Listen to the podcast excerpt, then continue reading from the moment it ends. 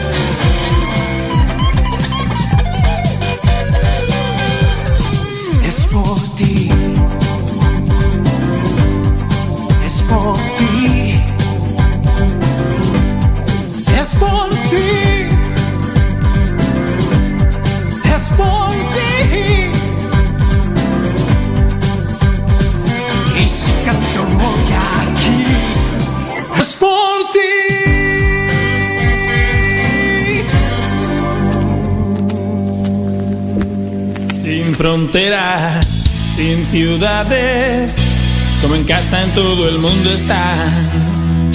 Sin historias, sin montajes, animar al pusilánime se va.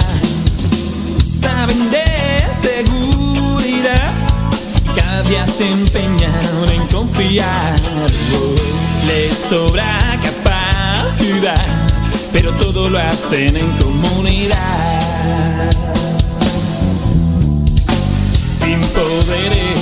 Sin tarjetas, sin prestigio van, sin temores, sin recetas, sin dinero van. Su mensaje no pasa con los tiempos, todos lo llevamos dentro. Su palabra no aflige a quien la oye, más bien libera a quien la coge. Y aunque algún día suba a un escenario, no olviden a nadie abajo. Sin conocerlo son despreciados y ellos siempre se sienten pagados. A tiempo con el tiempo, para que lleguen a tiempo. Ya hoy es día jueves 4 de agosto del 2022 y aquí estamos al pie del cañón. Son las 6 de la mañana con 4 minutos allá en California. Son las 8 de la mañana con 4 minutos hora del centro de México. Son las 9 de la mañana con 4 minutos hora de Nueva York, la Florida y otras partes de la Unión Americana. Mándenos un mensaje, díganos dónde, dónde nos escuchas. Dice el santoral del día de hoy, 4 de agosto, la iglesia tiene presente a San Aristarco. Aristarco fue discípulo de San Pablo. Sería interesante leer un poquito sobre Aristarco porque pues este como que nosotros no no conocemos. Déjame ver por aquí, pues vamos a leerle un poquito. Digo, solamente lo que diga el martirologio conmemoración de San Aristarco de Tesalónica, que fue discípulo de San Pablo, fiel compañero en sus viajes y prisionero con él. Eh, Aristarco significa príncipe excelente. Viene de la lengua griega. Ándele, pues ahí está. Dice, resulta que San Pablo había llegado a esta ciudad allá en Tesalónica para evangelizarla y alejarla de la idolatría a la que estaba sometida. Aristarco, conmovido por la palabra de Pablo, se convirtió al cristianismo y no solamente esto, desde su conversión siguió a San Pablo por todos los caminos y lugares en los que se anunciaba la palabra de Dios. Cerca de Éfeso, en Izmir, hoy Turquía, le pasó algo milagroso en su vida personal. De todas partes venían gran muchedumbre para adorar a la diosa Diana, hija de Júpiter. El templo era precioso porque había sido construido por Erostrato, era una de las siete maravillas de entonces. El orfebre Demetrio fabricaba pequeñas estatuas de plata para la venta de los que iban a adorar a esta diosa y vio que se quedaba sin trabajo y sin ventas debido a que la mayoría de gente adoraba ya al Dios único y verdadero. O sea, ya no compraban esas imágenes de la diosa. Entonces, aprovechando que San Pablo estaba fuera de la ciudad, armó tal revuelo en la ciudad que todo el mundo se quedó confuso. Los efesios, sin embargo, siguieron a Aristarco y a Cayo. Los llevaron al anfiteatro. Estando allá, todo se calmó. Pablo y sus seguidores se encaminaron a Roma para alejarse del peligro inminente que caía sobre sus cabezas. En la carta a los colosenses dice, Aristarco, mi compañero de cautividad, os saluda. Fue un fiel amigo incluso cuando Pablo estaba en la cárcel. Murió en el siglo I. Bueno, pues ahí está algo de la vida de San Aristarco que se tiene presente el día de hoy. También la iglesia tiene presente al cura de Ars. Algunas personas eh, se ponen a felicitar a los sacerdotes porque dicen que es día del sacerdote. No, es día del párroco. Es día del párroco. El día del sacerdote es el día, el jueves de Corpus Christi cuando se hace la institución del orden sacerdotal. Ahí es felicitar a todos los sacerdotes, sí, y orar por ellos. Pero cuando es el día del cura de Ars, porque se recuerda, ahorita vamos a hablar un poquito de él, pero cuando es ese día se felicita a los párrocos. Aunque, pues, eh, Ars no era una parroquia, pero este, pues, pero se felicita a los párrocos. Ahí se los vamos a dejar. Hay consejos. La vida del cura de Ars es una vida de mortificación, de penitencia, de sacrificio, de mucha oración. Se habla de tremendas batallas del cura de Ars contra demonios aunque no es, no son batallas como se presentan en las películas, obviamente, son batallas espirituales. Dentro de estos casos, eh, las batallas las tenemos todos con las tentaciones. Le hago caso a mis impulsos, le hago caso, eh, caso a mis deseos desordenados, le hago caso a las pasiones desordenadas o le hago caso a Dios me porto bien o le doy gusto al gusto, como decía la canción de no me acuerdo quién. Ay, cuánto me gusta el gusto y toda la parranda y todos me ven beber. ¿Qué haré para enamorar? no. Tener control sobre los impulsos, sobre las pasiones, es crecer interiormente. Cuando una persona se deja llevar porque le apetece algo y lo hace, es una persona mm, sin voluntad y al mismo tiempo todavía no madura en su interior, aunque tenga 50, aunque tenga 60, aunque tenga 100. Es una persona pues maniable, es una persona frágil por dentro que a, cualquier cosa inmediatamente accede a eso. Es una persona que no, no tiene control de su vida y no tiene voluntad.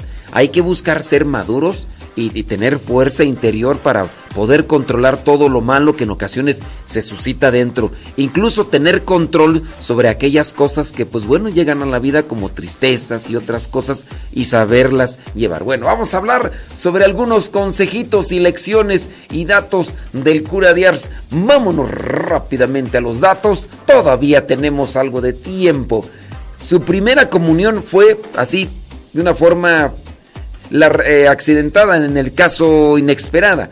Eh, eh, inesperada. La Revolución Francesa trajo persecución contra los sacerdotes e incluso después de ella tenían que disfrazarse para pasar así desapercibidos.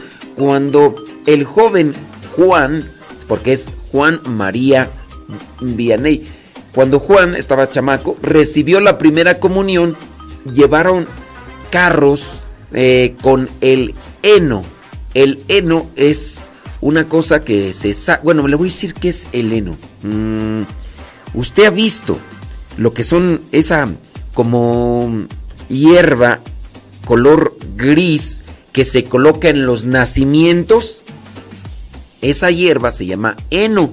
No, no es la verde, es la color gris, así como si fuera, como si fuera cabello pero grueso, como si fuera cabello grueso. Bueno, a eso allá en mi rancho le llaman heno, a excepción aquí de que a esto que le llaman heno sea en otro país, allá en, en Francia. Pero bueno, el heno se lo comen las, las, las, los animales. Bueno, llevaron unos carros de heno, los pusieron frente a las ventanas de la casa de la familia del cura de Ars para que no se mirara cuando estaban haciendo la celebración eucarística y él hiciera su primera comunión. Pero como hay que hacer pausa, criaturas del Señor, vámonos y ahorita regresamos.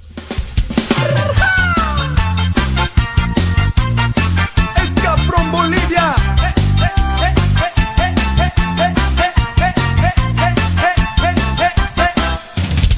Pero qué hermoso es escuchar que murmuran en tu contra y que critican tu forma de alabar. Hablan para vos, porque tu vida la entregaste a Dios. Pero qué tierno es que piensen de que somos unos locos, zanahorias, aleluyos y demás. Pero que super escuchar que empiezan a criticar por la forma en que nos gusta alabar. Lo loco, loco, loco,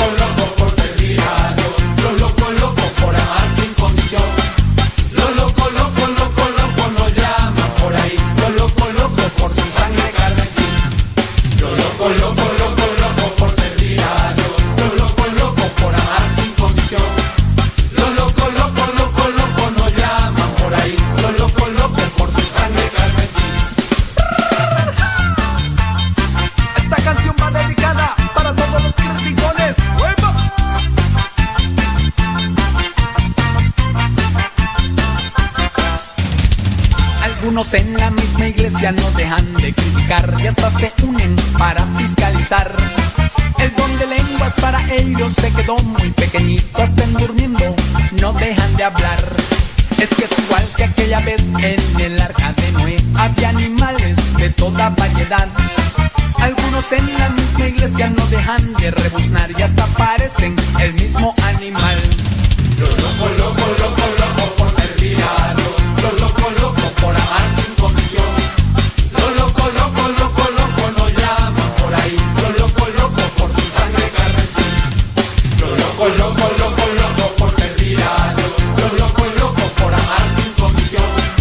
Lo loco, loco, loco, loco nos llaman por ahí. Lo loco, loco por su sangre carmesí. Lo loco, loco, loco, loco. Loco, loco, loco. Loco, loco, loco. Loco, loco, loco.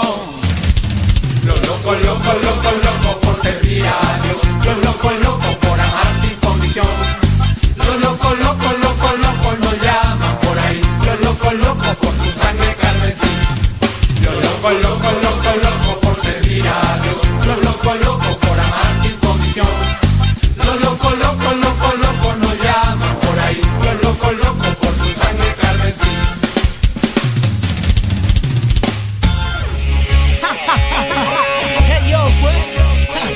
dijo que estábamos apagados? Ja, ja, sí. Hey pues, es MC Coco, en fit, ja, Tomás Hernández, venimos dándole gloria y honor a quien se lo merece. Ja, pues, sí, suelta.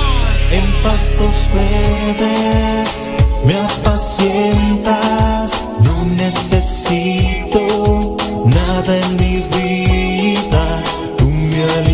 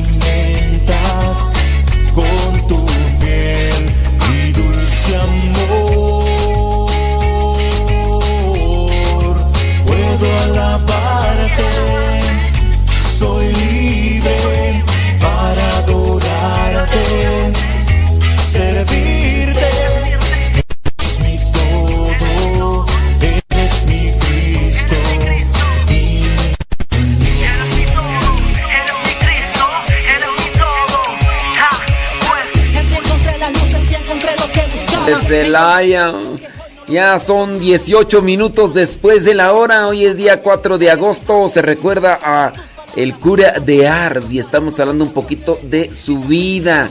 Número 2, dato número 2, casi se retira de la escuela en su momento.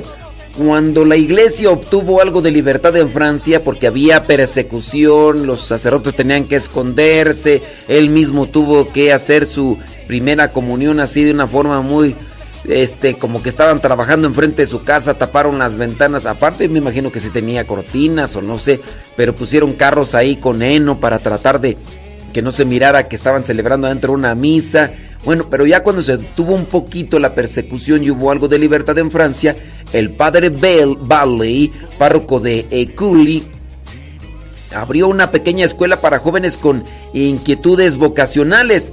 Juan logró ingresar, pero debido a su dificultad para los estudios, porque se dice que pues no era muy, pero muy inteligente, estuvo a punto de renunciar, así como Johnny Laboriel. En consecuencia, el sacerdote le sugirió, el padre Vale, le sugirió que hiciera un peregrinaje al santuario de San Francisco de Regis, y así lo hizo Juan Vianney. El santo regresó renovado. Yo creo que me voy a echar un viaje por allá porque andamos en las mismas circunstancias. Bueno, estuvo a punto de retirarse, pero después de esa peregrinación le pidió a Dios, se le iluminó la mente y le echó más ganas al estudio. No quiere decir que ya no estudió y todo lo traía en la cabeza.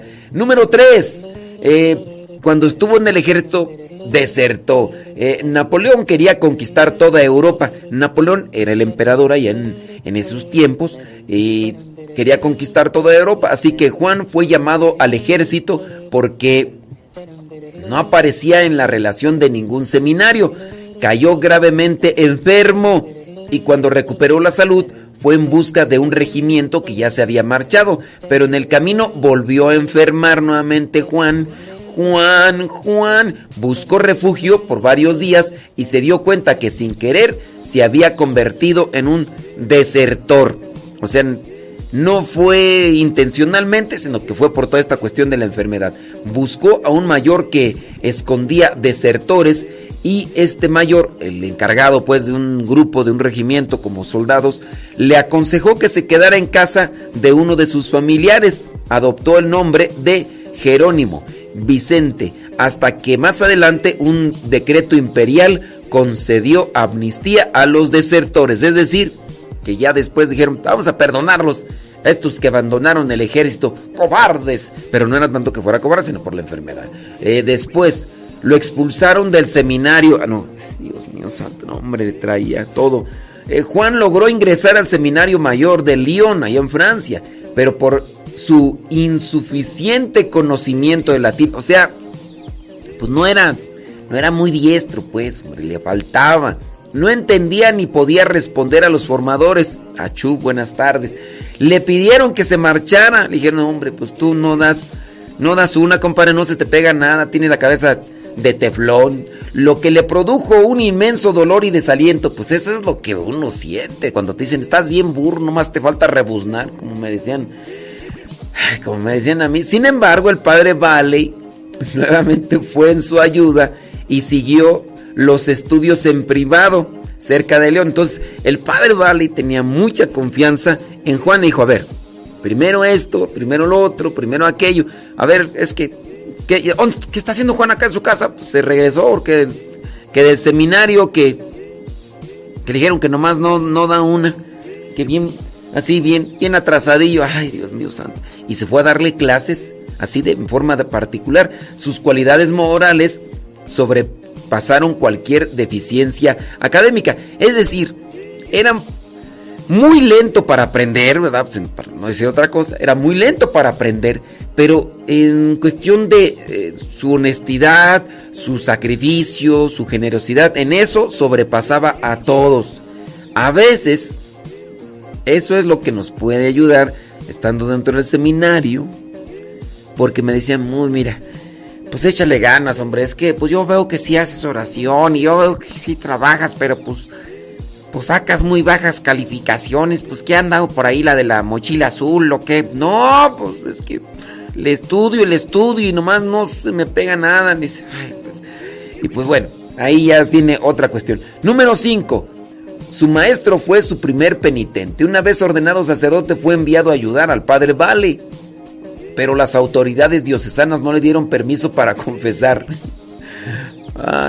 es que para confesar después de la ordenación uno tiene que hacer un examen, le llaman examen de audiendas. O sea, antes de confesarnos, antes de ordenarnos sacerdotes, nos hacen exámenes para ver cómo andamos, porque puede ser que seamos muy buenos académicamente, pero puede ser que se nos botó la canica y que nosotros andemos diciendo cosas que nomás no, moralmente no. Y ustedes van a decir, ¿se puede dar? Sí, se han dado casos, de repente hay un desorden psicológico que también hay que notar entonces dentro de lo que vendrían a ser estos exámenes que nos hacen antes de la ordenación y después de la ordenación, porque los primeros que nos hacen los exámenes son en el seminario para ver si andamos bien psicológicamente, moralmente, y después que ya nos ordenan dentro de lo que vendría a ser la diócesis, la diócesis que nos va a dar la licencia eclesiástica que uno tiene que presentar cuando va a otro lugar para que me den permiso de predicar o de celebrar. Bueno, pues la diócesis, el obispo designa a algunos sacerdotes para que nos hagan eh, un examen a nosotros los sacerdotes recién ordenados para que vean si nosotros estamos capacitados tanto en lo litúrgico, tanto en lo bíblico, tanto en el derecho canónico y esas cosas. Entonces tenemos que presentar un, examen que se le llama de audiencias. El examen que nos tocó a nosotros fue con doctores, tenían un doctorado, doctorado en este en todas estas materias que les he mencionado. Cuando terminé les dije a los maestros, sacerdotes también les dije, padres, pues díganme la neta. Si no, sí, sí, la arma, estás, estás bien preparado. Y dije, ay, gracias, ¿cuánto les debo? Y pues sí nos dieron chance. Bueno, entonces, no le dieron permiso de confesar al padre Juan, así que el padre Vale intercedió él mismo y fue el primero en confesarse. Años más tarde el padre Vale murió en brazos del santo, quien sufrió como si hubiera perdido a su padre. Pues era, era su mentor, era quien le estaba echando ahí la mano.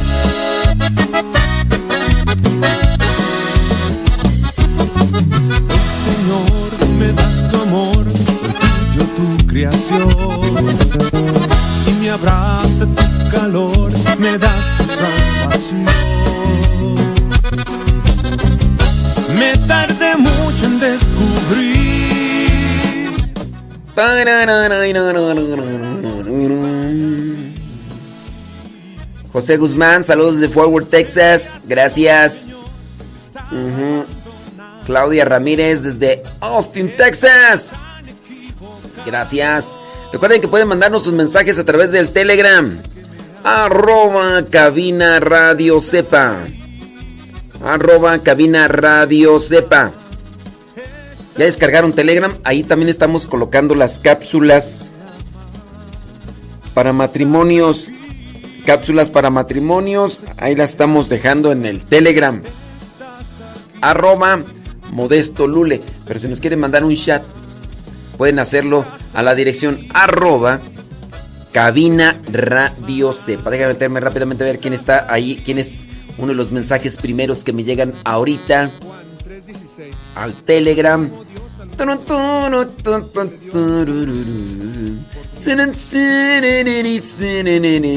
Kevin Fernie se asoma al Telegram. ¿Qué onda Kevin Fernie? Ahí en Morelia, Michoacán. Mauricia. Saludos, dice, desde Yasmín, San Juan del Río, Querétaro. Mm, bueno, pues oraciones por Mateo, Eduardo y Santiago. Claro que sí. Claro que por supuesto que sí. Mauricia en Yasmín. Saludos a Yasmín. Que mañana, no, el fin de semana viene la teología para laicos, ¿no? Yasmín. Oye, del Fisgos, me dijo Yasmín la mamá de Tadeo que se conocen ustedes, ¿no? Me dijo algo así que, que creo se conocían. Eran como el dúo Dinamita, tú y, y Yasmín, ¿no? Yo así como que se... Me imagino como que congenian muy bien, pienso yo. Pienso yo. Y... quién sabe si me estará escuchando. Saludos al licenciado Rolando. Rolando dice... "Mm, gracias. Aunque ya no pasan mis mensajes, creo que ya no llegan. Ay, Dios mío, Rolando. Rolando y Marta. Ay, Rolando, licenciado Rolando, de veras. Víctima, víctima. Estoy mirando los mensajes ahí en el Telegram, arroba cabina Radio Cepa. Ahí anda Alejandra Ayala. Ujú. Siempre tomando qué? Licuado de Papa Antonio, desayunando. ¿Y un qué? Café. Eso. Eso. Saludos de María Magdalena, allá en San Fernando, California. Dice, hoy no está en el Facebook. Sí. Si, estamos en el Facebook, ¿no o no? Dice María Magdalena que no estamos en el Facebook. Dice.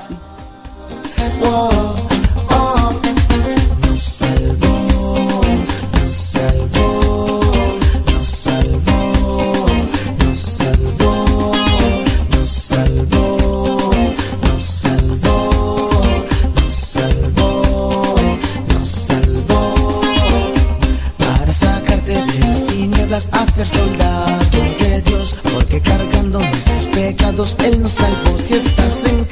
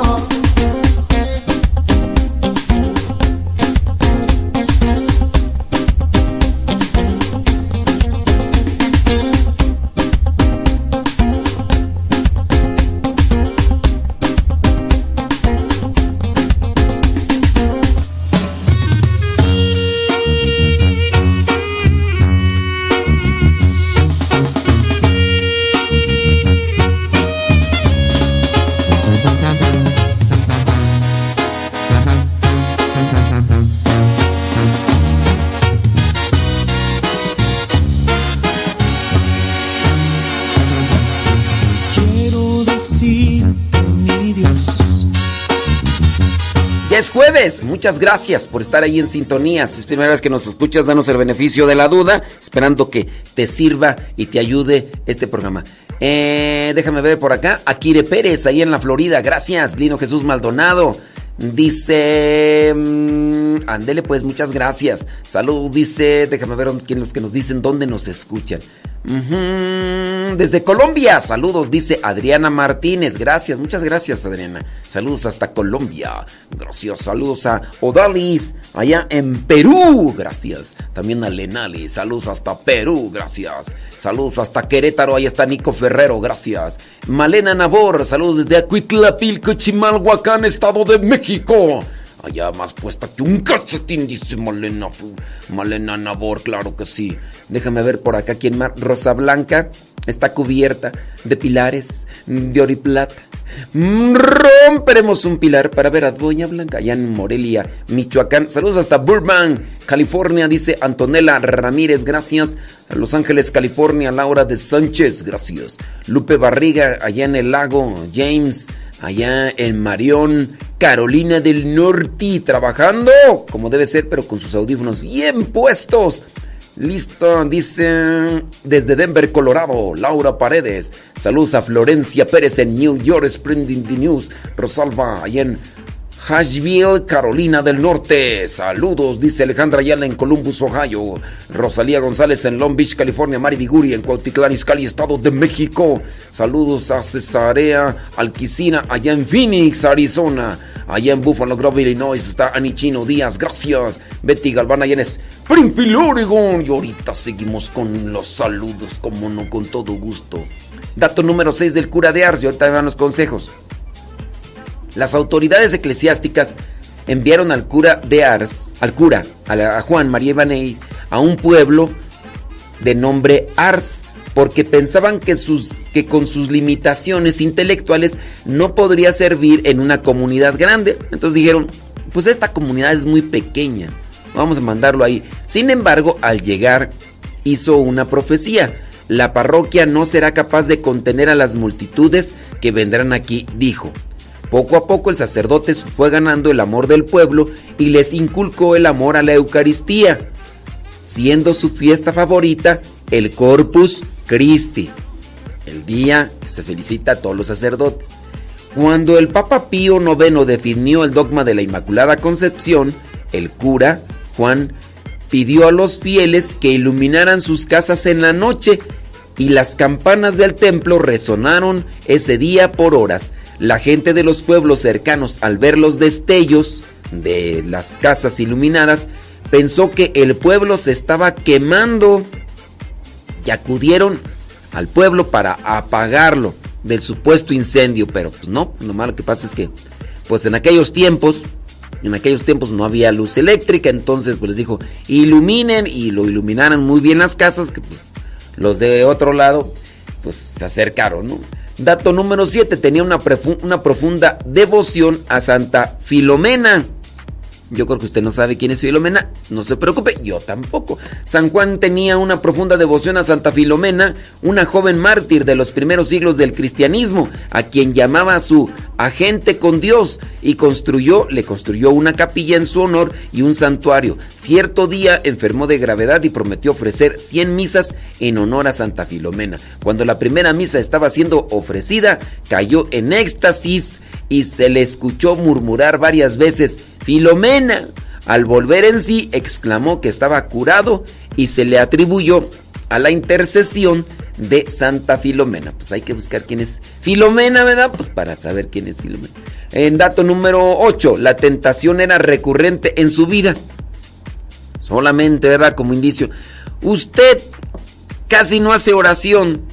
Usted va a misa, pero se distrae y o sea, no, no está realmente metido en las cosas de Dios y, le está diciendo a Dios que ya no le dé más tentaciones.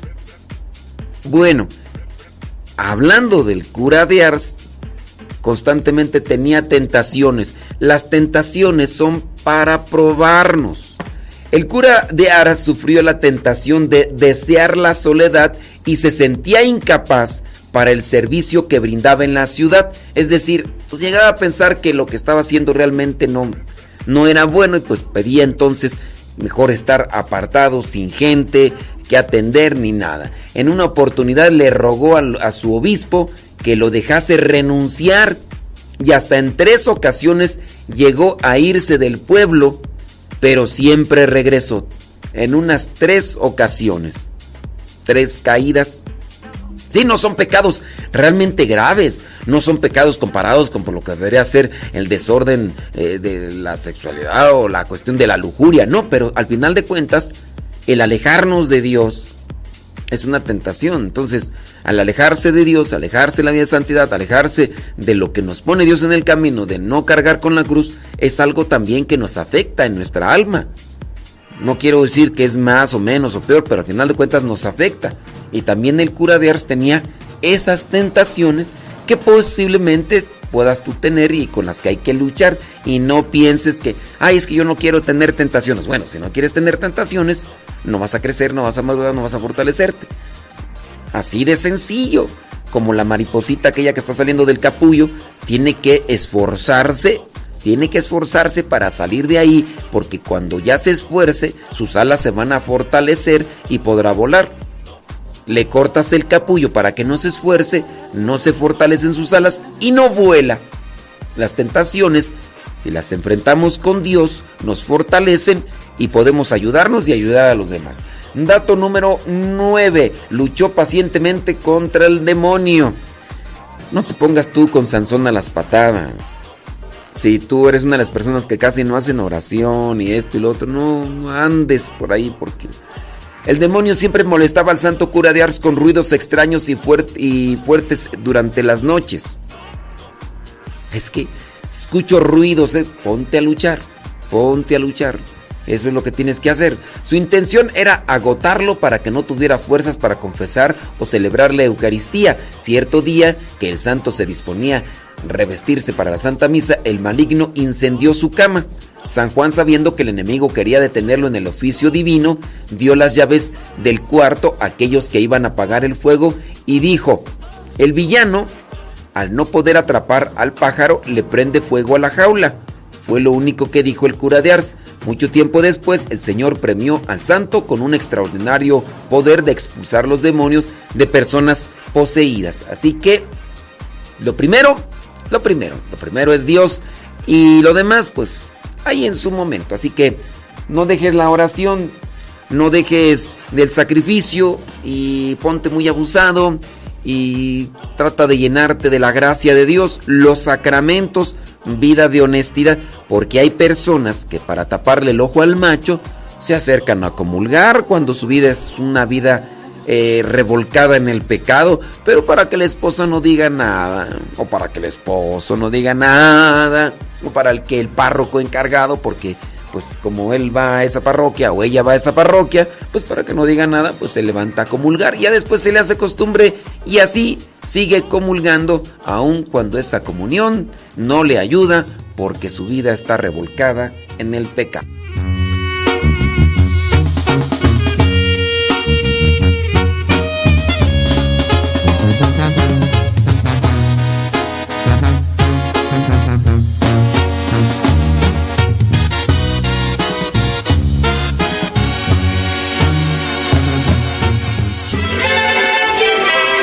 41 minutos después de la hora, mándenos un mensajito a través del Telegram, arroba cabina radio sepa.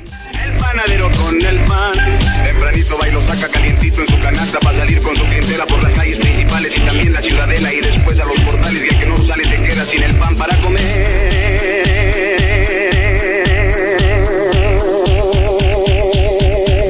Dice María Magdalena que, que no estamos en Facebook.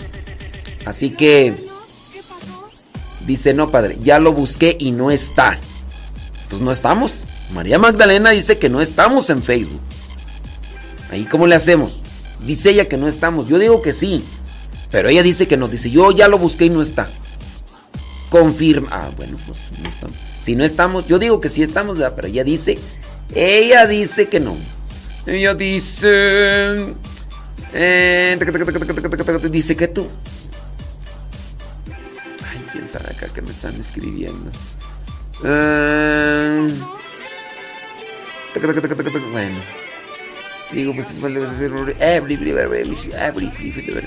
Saludos a Laura, Laura de Sánchez, allá en Austin, Texas.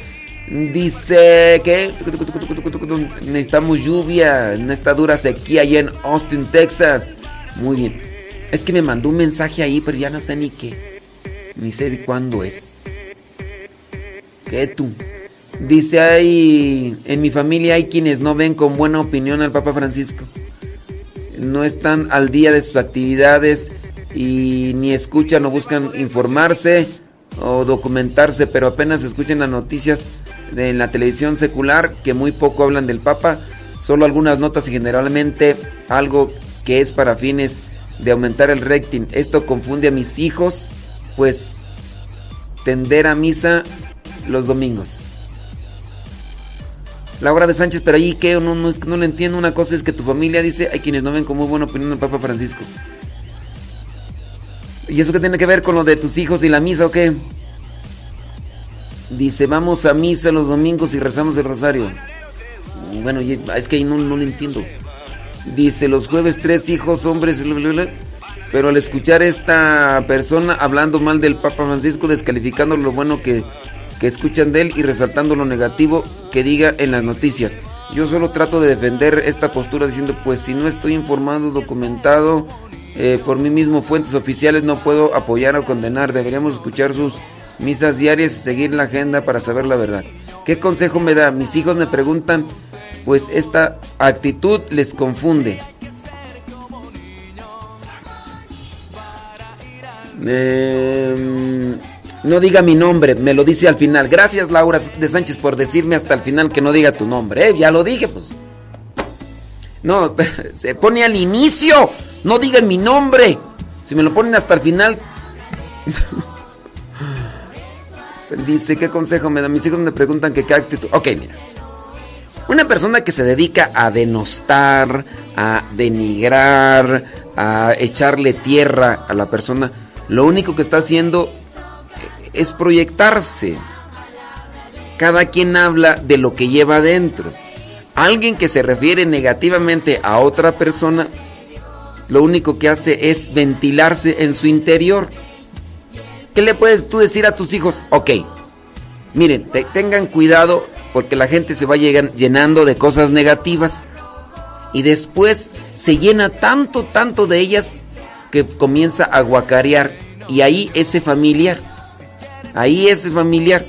Yo pienso que no arreglas nada, no solucionas nada con estar criticando a la gente.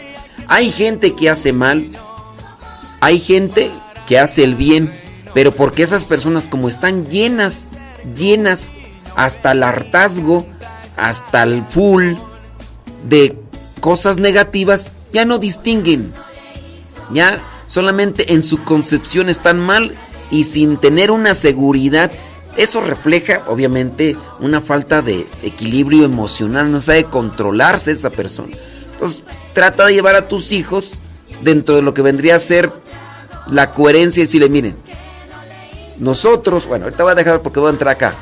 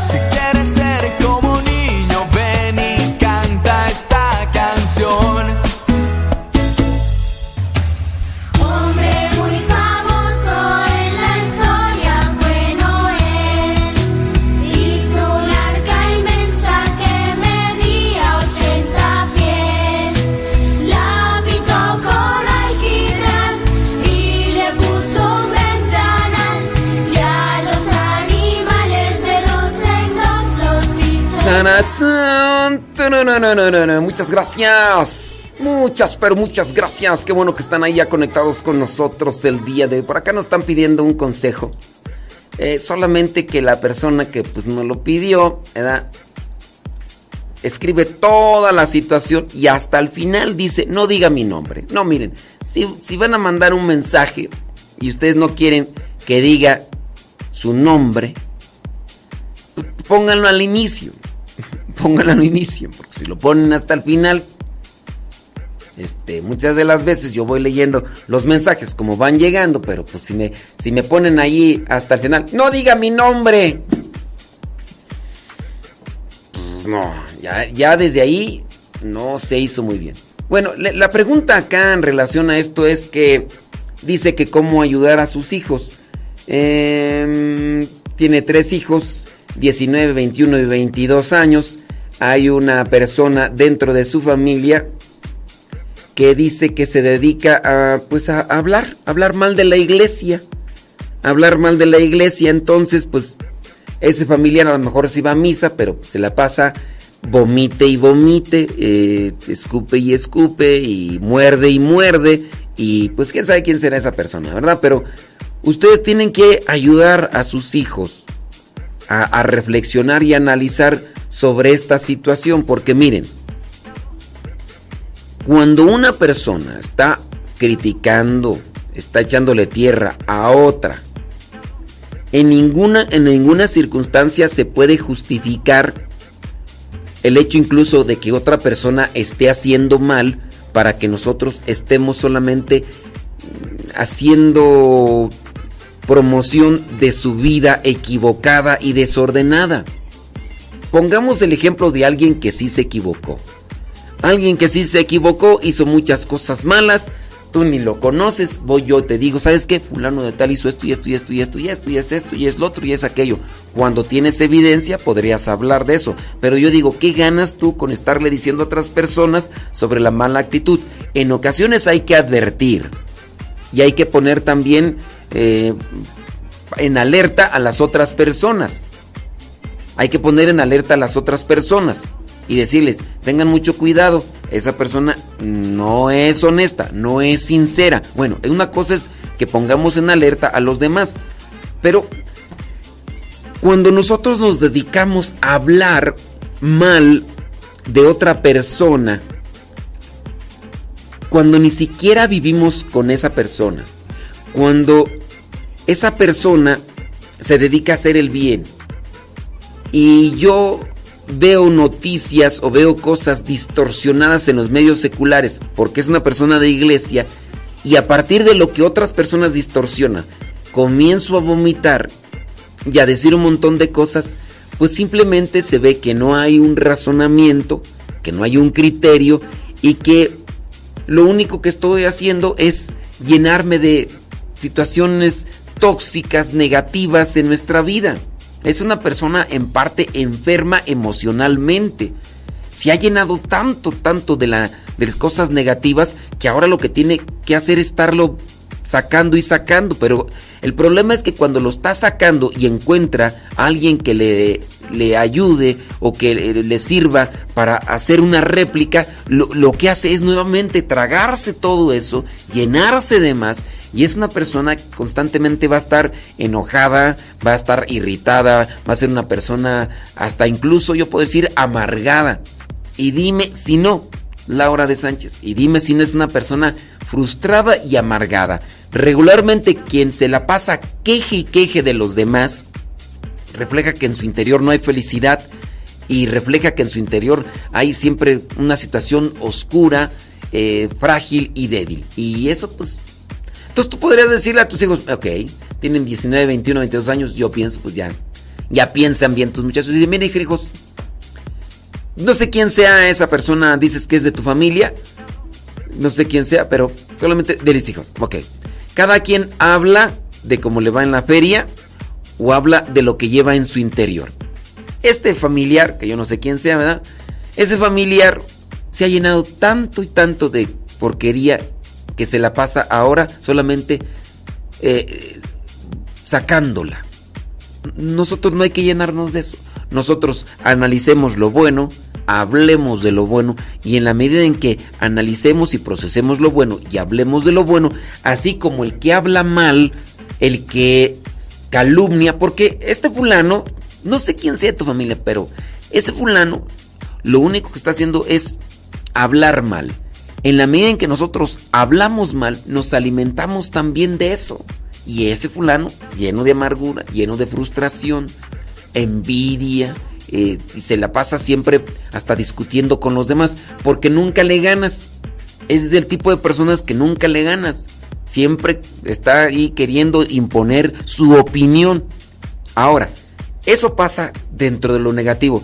Dentro de lo positivo sucede algo similar en el proceso en el que desarrolla. Es decir, cuando yo hablo bien, cuando yo me refiero eh, honesta y justa y correctamente de alguien, lo que estoy haciendo también es lanzar algo, pero es bueno, y también se me regresa. Es decir, voy a encontrar a personas que, que, me hacen una réplica de aquello mismo y eso mismo se me regresa. De manera que entonces yo, en vez de estarme llenando de lo negativo, me voy a llenar de lo positivo, de lo bueno, del comentario justo, correcto, bondadoso, generoso, amable, atento, alegre. Entonces, son muchas cosas que uno puede hacer. Yo voy a dedicarme a elogiar, a, decir cosas positivas, a mirar lo bueno. No voy a hacer cosas malas. Acá es, calumnia, ¿eh? Eso es calumnia. O sea, este fulano, tu familiar ese, ni vive con la persona a la que calumnia. Solamente se deja llevar por lo que a veces dicen en los medios seculares y que en los medios seculares cuando hablan solamente lo distorsionan. Y si tuviera en su caso un conocimiento de una persona que está actuando mal, ¿nosotros qué? Yo, por ejemplo, mira, puedo decirte de, ciertas personas dentro, dentro del ambiente católico que están ahí en internet y que están haciendo mucho daño y que bajo la careta de que son católicos y que son predicadores y los demás andan ahí ensuciando la vida de los demás. Yo no voy a enfocar en hablar de ellos ni decir, no, yo Voy a rezar por ellos a ver si ya se convierten y enderezan su camino. Y solamente decirles, tengan mucho cuidado porque hay muchos lobos cubiertos de ovejas que bajo lo que vendría a ser ese título, de predicadores y vestirse de traje y de corbata y muy bien peinados, pues engañan a muchas personas y lamentablemente también agarran a muchas personas que no tienen mucho conocimiento, pero pues como tienen buena eh, tienen facilidad de palabra, pues nomás tengan su cuidado y ya. Yo no me voy a enfocar en estar analizando todo lo que dice, por ahí hay tantas cosas que se pudieran sacar. Pero pues ¿para qué? ¿Para qué mejor? Me voy a enfocar en lo bueno, en lo positivo y, y ya. Así voy a estar yo más tranquilo.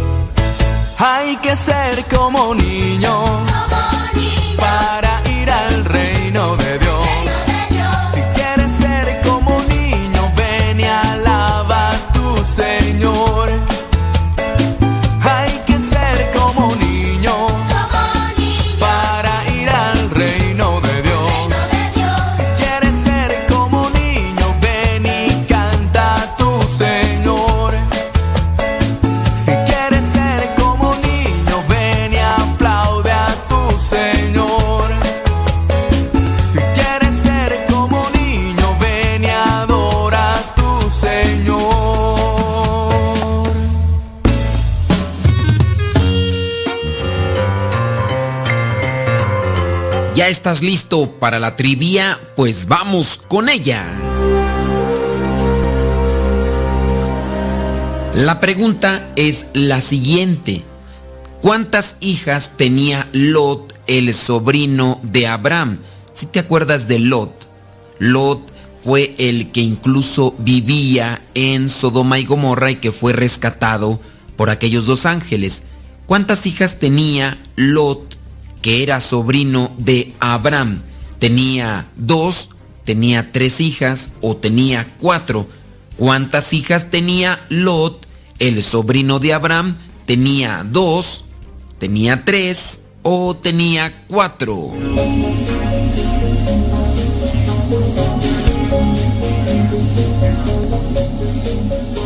Si tu respuesta fue que tenía tres, pues te equivocaste. Si tu respuesta fue que tenía cuatro, también te equivocaste. Lot, el sobrino de Abraham, tenía dos hijas y lo podemos verificar en el libro del Génesis, capítulo 19, versículo 8.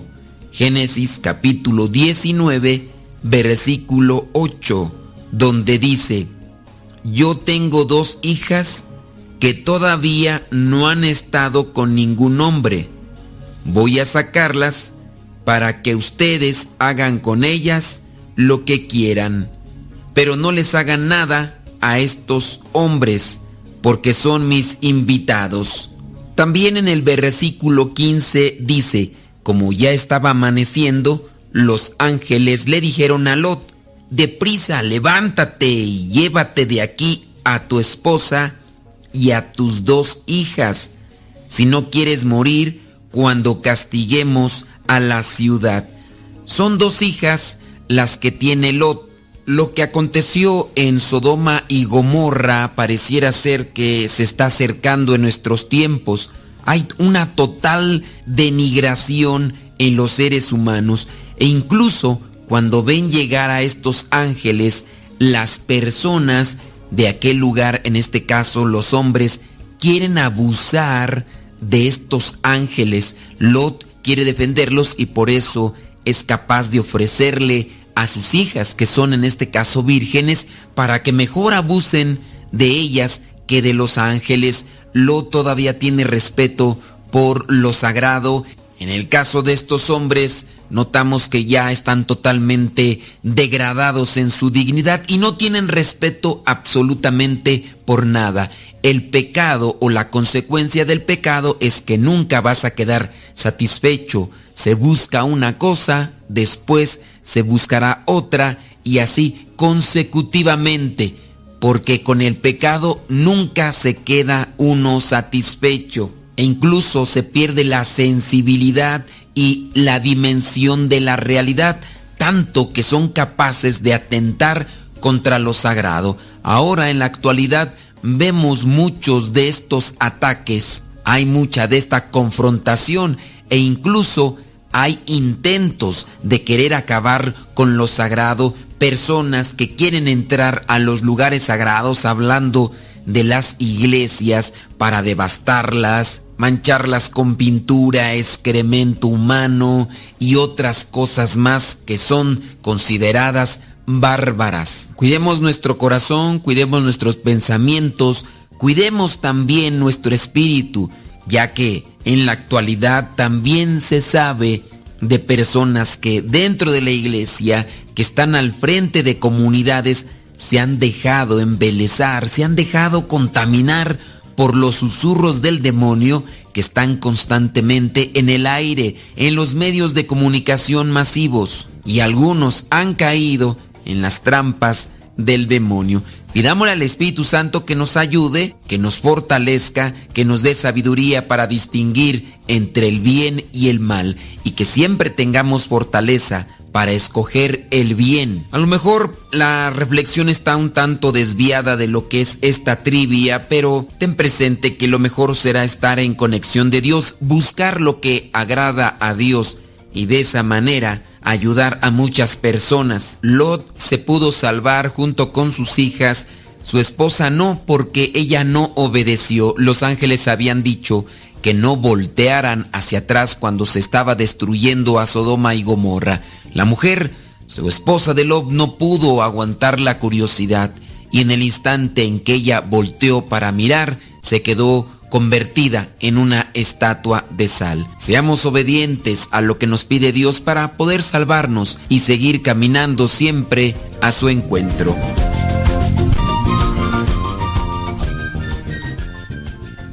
Estás escuchando el programa Al que Madruga.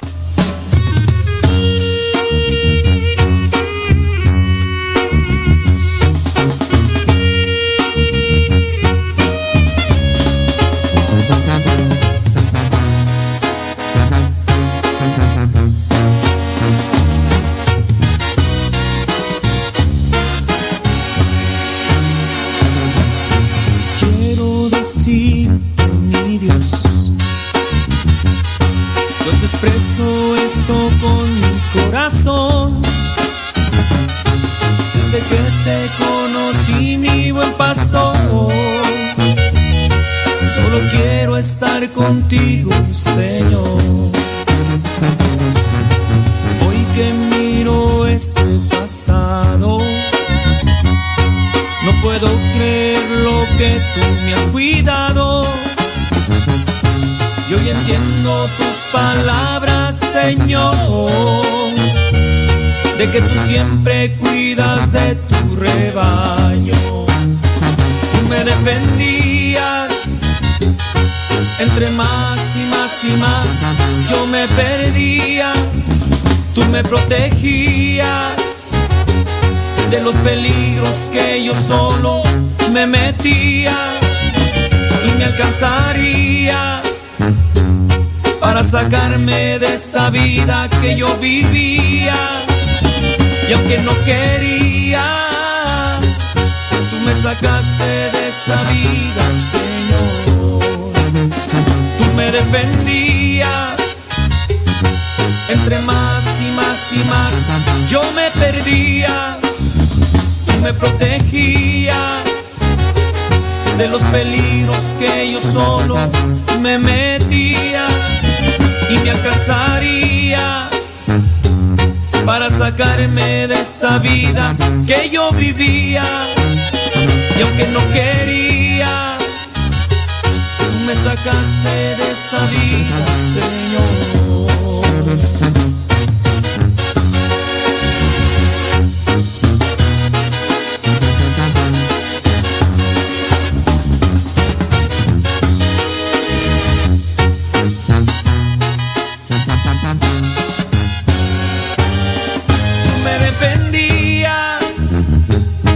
entre más y más y más yo me perdía tú me protegías de los peligros que yo solo me metía y me alcanzarías para sacarme de esa vida que yo vivía y aunque no quería tú me sacaste de esa vida, Señor. Sacaste de esa vida, Señor. Tú me sacaste de esa vida,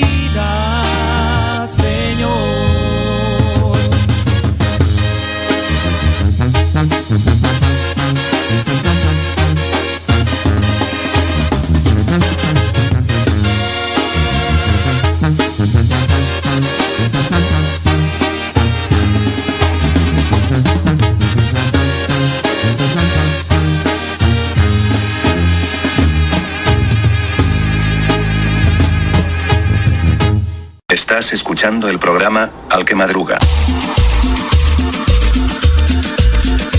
Abuelita, soy su nieto y ya llegué.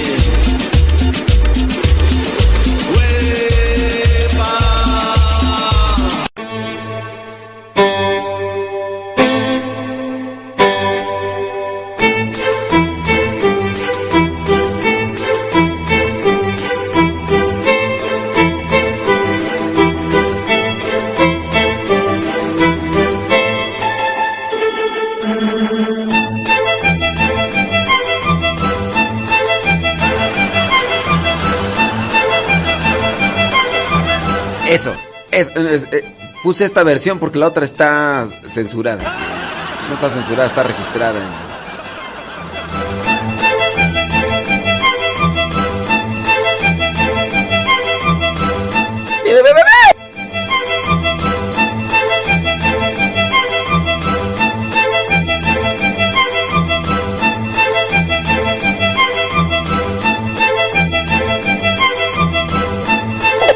Llamaditas. Llamaditas. Tú tienes un mensajito.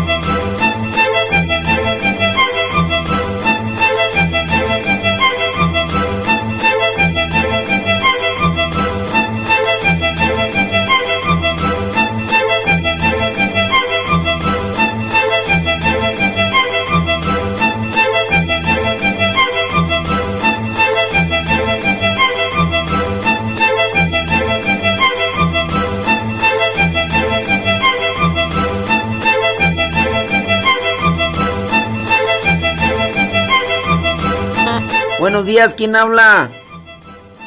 Ah, mi nombre es Marta Delgado. Marta Delgado, ¿de dónde hablas, Marta? Yo le hablo desde Picayune, Mississippi. Pikachu. ¿Cómo?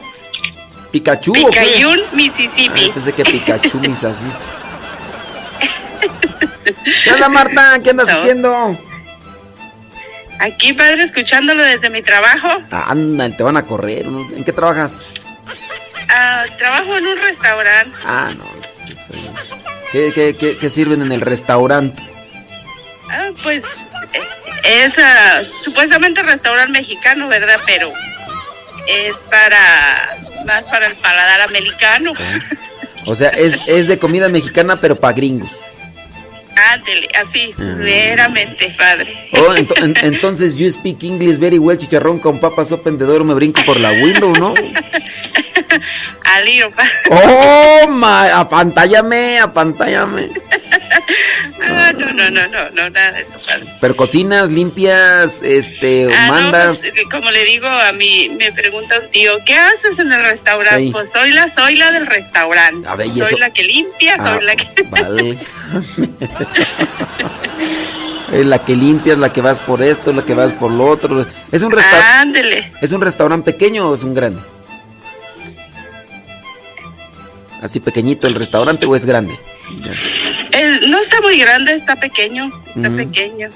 Pero, este, más o menos, y como ahorita estoy sola, pues... No, pues. Y escuchándolo, soy pues. la, soy la, soy la, soy la, estoy sola. eh. ¿A qué horas abre, a qué horas abren ahí o qué? Aquí se abre hasta las diez y media, padre. Ay, no, y ahorita qué horas son? Aquí son... Es la misma hora de allá. Ah. Tenemos la misma hora aquí. 9 con 18. Exactamente. Andas trapeando, ya me di cuenta, andas trapeando. Sí. sí, padre, eso ando haciendo. Oye, Marta, ¿cómo empezaste a escuchar Radio Cepa? Uy, tengo años escuchándolo, padre, desde el, a finales del 2009. Sí.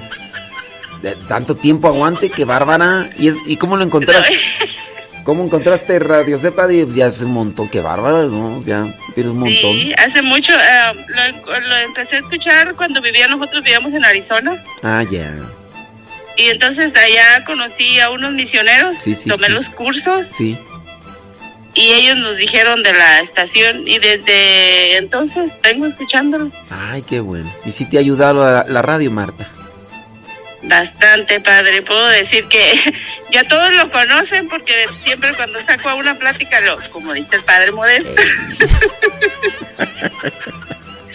Mis Ah. hijas también a veces lo, mami, ¿ya vas a ver qué está haciendo el padre? Sí, ya voy a ver. Y ellas a través de mí conocen, lo conocen porque lo escucho cuando estoy en la casa, prendo el radio y mami, ya vas a escuchar al padre, ya voy a escuchar al padre.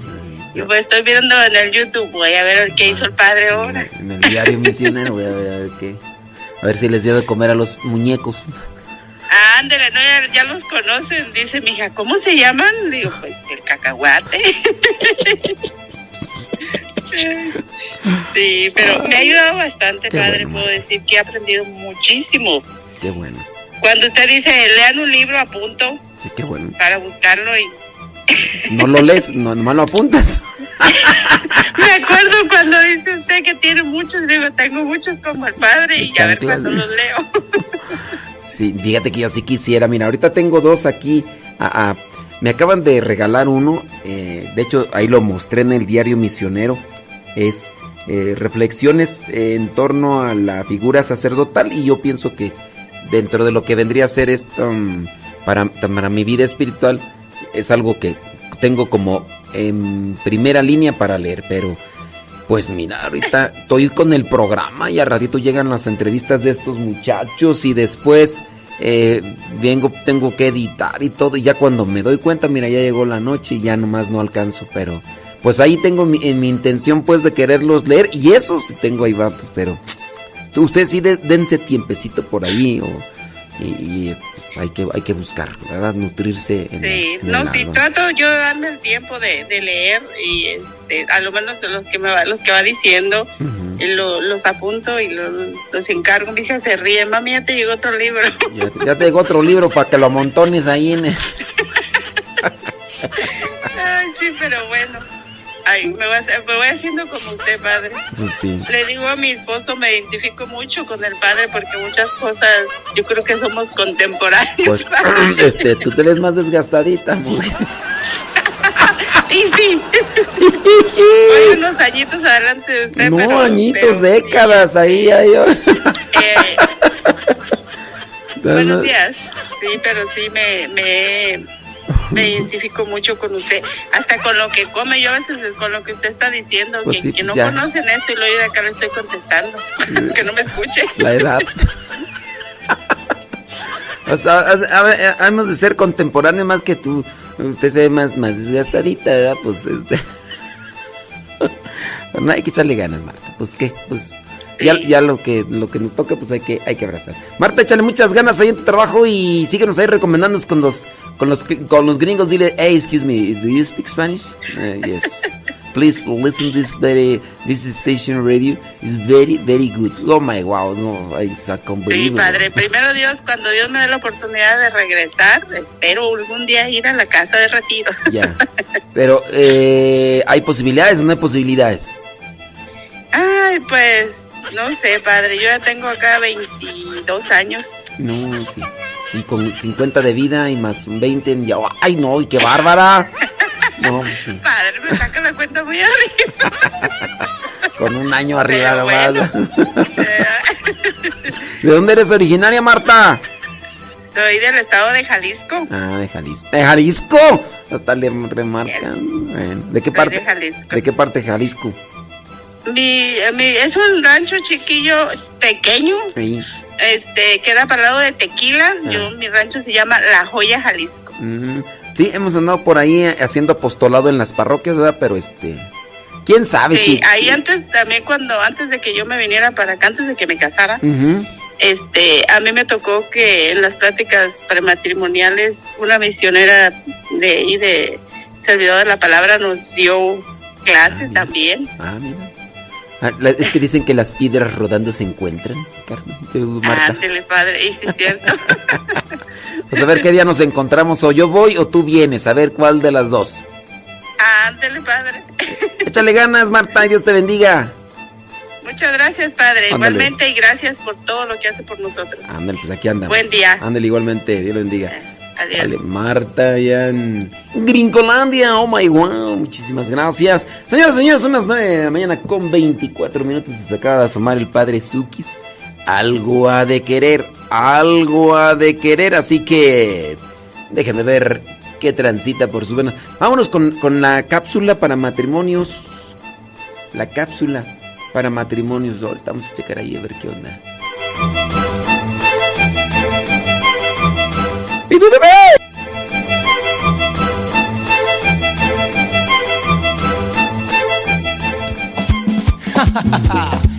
¿Quieres saber quién es mi papá? Echa pa' acá. ¿Qué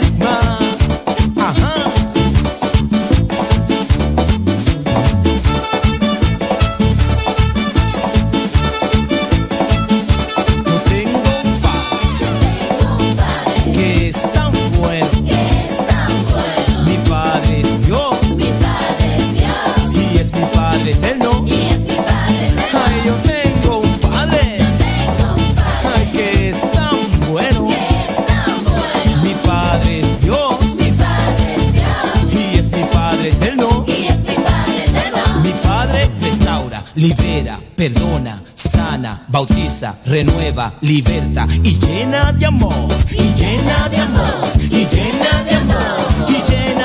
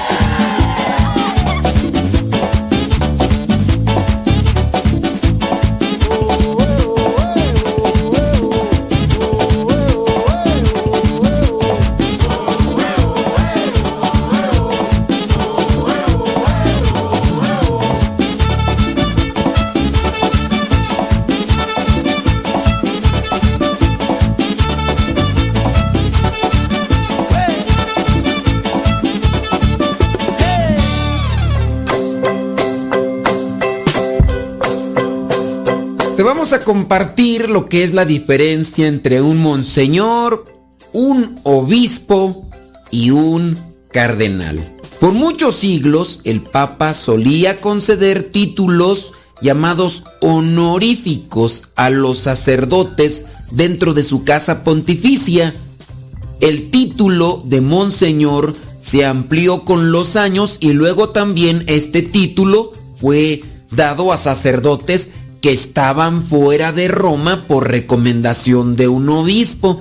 En este caso, un obispo tenía aquellos sacerdotes que estaban entregados de manera fiel a un servicio muy especial y a ese también, por petición de este obispo, se le concedía el título de monseñor. Sin embargo, hace unos años fue eliminado por el Papa Francisco este título honorífico de Monseñor para con aquellos sacerdotes. También en ocasiones se le dice Monseñor a los obispos, pero en ese caso es diferente. Los sacerdotes que llevan el título de Monseñor son sacerdotes y no necesariamente obispos. Al ser miembros de la Casa Pontificia, porque aunque no vivan ahí, el título honorífico los vincula, estos monseñores visten con el color púrpura, una sotana con botones, también ribetes y fajín, y por lo general no tienen un solideo, que es el pequeño gorro que va sobre la cabeza, que esto sí lo tienen los obispos. Tampoco traen lo que es una cruz pectoral. Si te has fijado, los obispos regularmente traen una cruz bastante pronunciada y a esa se le llama cruz pectoral. Estos signos, tanto lo que es el solideo como la cruz pectoral, son signos distintivos de los obispos y cardenales. El color púrpura está conectado a la tradición en el imperio romano para vestir a los nuevos dignatarios con una toga púrpura. En aquella heráldica medieval el color simbolizaba la justicia, la majestad real y la soberanía. Por eso no te vayas a confundir si en algún momento encuentras a un sacerdote que le dicen monseñor, son títulos honoríficos solamente. En el caso del obispo, la mayor parte de la historia de la iglesia, el verde, fue el color de los obispos. Este color se ve en el escudo de armas tradicional que elige cada obispo cuando es elegido. Si has puesto atención, cuando alguien es elegido como obispo, también diseñan un escudo que vendría a representar el tiempo de gobierno en el que estará al frente de la diócesis a la que se le encarga. Sin embargo, en el siglo XVI el color se cambió a rojo amaranto. Antes, pues, era utilizado el color verde, ahora el rojo amaranto. Que en los colores hay distinciones, por ejemplo, en este caso, diferente al color púrpura. Este color que llevan los obispos, que es el rojo amaranto, se llama así en referencia al color de la flor de amaranto. Como tiene un color similar al púrpura, tiene un valor simbólico que apunta a la tarea del obispo, que es gobernar o en su caso administrar su diócesis local. Además, los obispos se pueden identificar por llevar el mismo color en el solideo junto con la vestimenta y la cruz pectoral. El solideo, como ya te mencionamos, es un pequeño gorrito que se lleva puesto sobre la cabeza. Si te has fijado en el Papa es color blanco y en los obispos será el color rojo amaranto, juntamente con su banda que también es del mismo color. Ahora, la distinción en lo que es el cardenal. El nombre técnico para el color que usan los cardenales es escarlata. Este color los distingue como miembros del colegio cardenalicio y como príncipes de la iglesia. Cuando el papa coloca la birreta, que es un sombrero con tres o cuatro esquinas que se usan como parte de la vestimenta litúrgica. En la parte superior de la birreta que utiliza el cardenal dice, esto es escarlata como un signo de la dignidad del cardenalato, lo que significa su disposición a actuar con valentía, incluso al derramamiento de su sangre, al aumento de la fe cristiana y la paz y la tranquilidad del pueblo de Dios, y la libertad y el crecimiento de la Santa Iglesia Romana. Históricamente, la tarea de elegir al sucesor de Pedro, el obispo de Roma, al vicario de Cristo, le correspondía a los curas de las principales parroquias de la ciudad eterna, es decir, Roma, lugar del martirio de Pedro. A estos sacerdotes se les decía bisagras, y es que la palabra cardenal viene del latín cardo cardinis y significa bisagra. Y si conoces estas bisagras, son las que se colocan en las puertas y las ventanas para que se puedan abrir. O sea que son las responsables de que se pueda abrir la puerta y la ventana y otras cosas más donde se utilicen las bisagras. En su caso, cuando se refiere a estas figuras eclesiásticas, digamos que son el punto de apoyo que tiene el Papa con su pueblo, con los obispos. Así era en la antigüedad, los sacerdotes de Roma elegían al sucesor, pero hoy en día no. Por eso hay muchos cardenales en todo el mundo. Históricamente, cuando la iglesia tenía poder temporal, esto es porque tenía un vínculo con la cuestión social, se les conocía a los cardenales con el apelativo de príncipes de la iglesia. De hecho, después del título del Papa, el de mayor dignidad en la iglesia católica es el de cardenal. Los cardenales son conocidos también con el nombre de purpurados en referencia al color púrpura de la birreta que reciben del Papa en el consistorio. El consistorio es esta ceremonia donde el Papa llega a crear a estos cardenales. Los cardenales tienen acceso directo al Papa y pueden solicitar una reunión personal con él para hablar de aquellos asuntos que son en referencia a las iglesias que ellos atienden o representan. Los requisitos para ser elegidos cardenales son más o menos los mismos que se establecieron en el concilio de Trento, allá en el año 1563. Tienen que ser personas que han recibido la ordenación sacerdotal, se distinguen por su doctrina, piedad, prudencia en el desempeño de sus deberes. Los elegidos que todavía no son obispos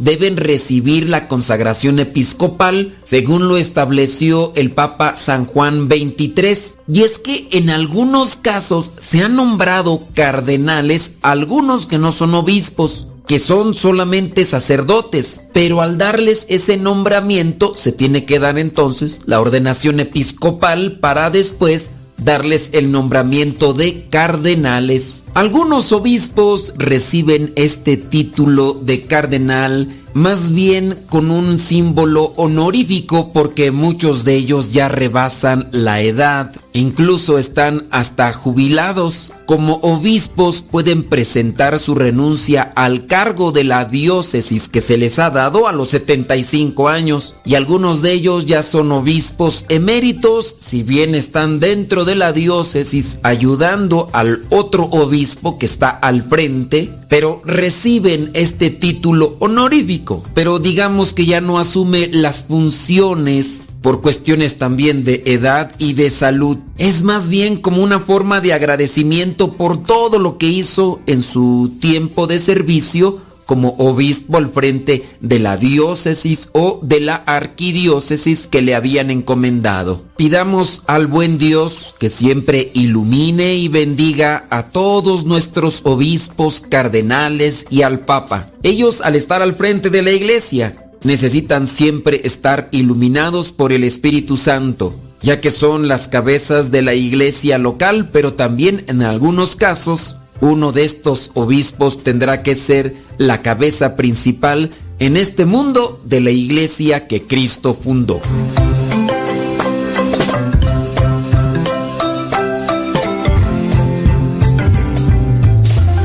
Estás escuchando el programa Al que Madruga.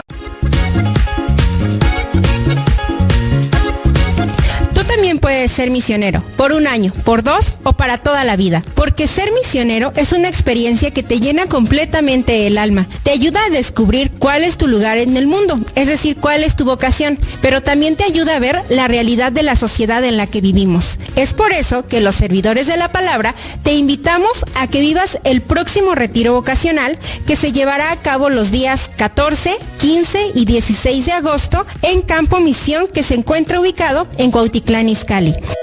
Glorificado sea por siempre Dios, que hace resplandecer el sol. Después Si te interesa participar de este retiro vocacional del 14 al 16 de agosto del 2022, marca a estos números telefónicos Son números de casa, no son números celular, son números de casa. 55 58 52 38 11. Repetimos 55 58 52 38 11. O también al 55 58 96 05 42. 55 58 96 05 42. Tú también puedes ser misionero. Llama a estos números telefónicos, números de casa y pide más informes. Retiro vocacional del 14 al 16 de agosto del 2022. Hombre o mujer, ¿quieres ser misionero? Aquí está la oportunidad.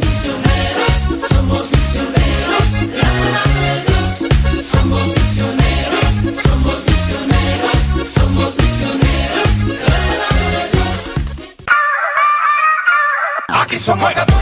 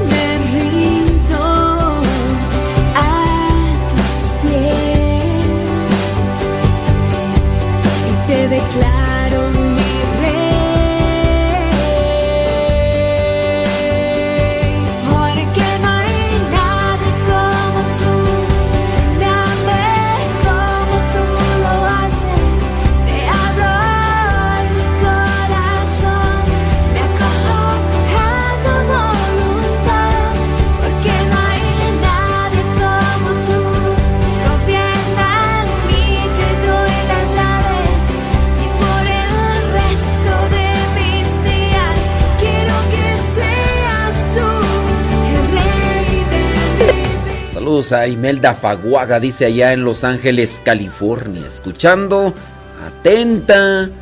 Cuando allá ahorita en este momento son las... ¿Qué tú? Ujú, Siete, ¿verdad? Siete con 43 en Los Ángeles.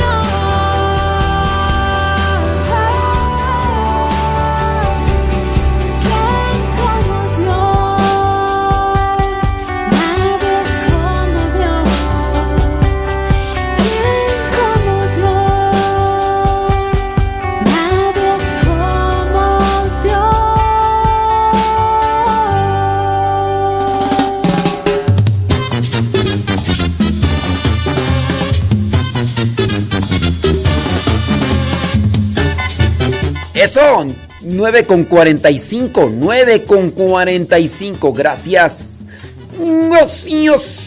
Vida que me ha dado tanto. Ándele, desde Picayune, Mississippi. Dice... Padre, me está sirviendo mucho. Eh, Ándele pues. Saludos desde Columbus, Ohio, dice Mariana Gervasio. Mariana Gervasio, échale muchas ganas, eh. Dios te bendiga. Saludos, dice. Dice, padre, si es cierto que la palabra church en inglés es de protestante. Miren, yo hasta donde sé, la palabra church se refiere a iglesia como construcción. De que si es de protestante o no es protestante. Yo pienso que la gramática en inglés.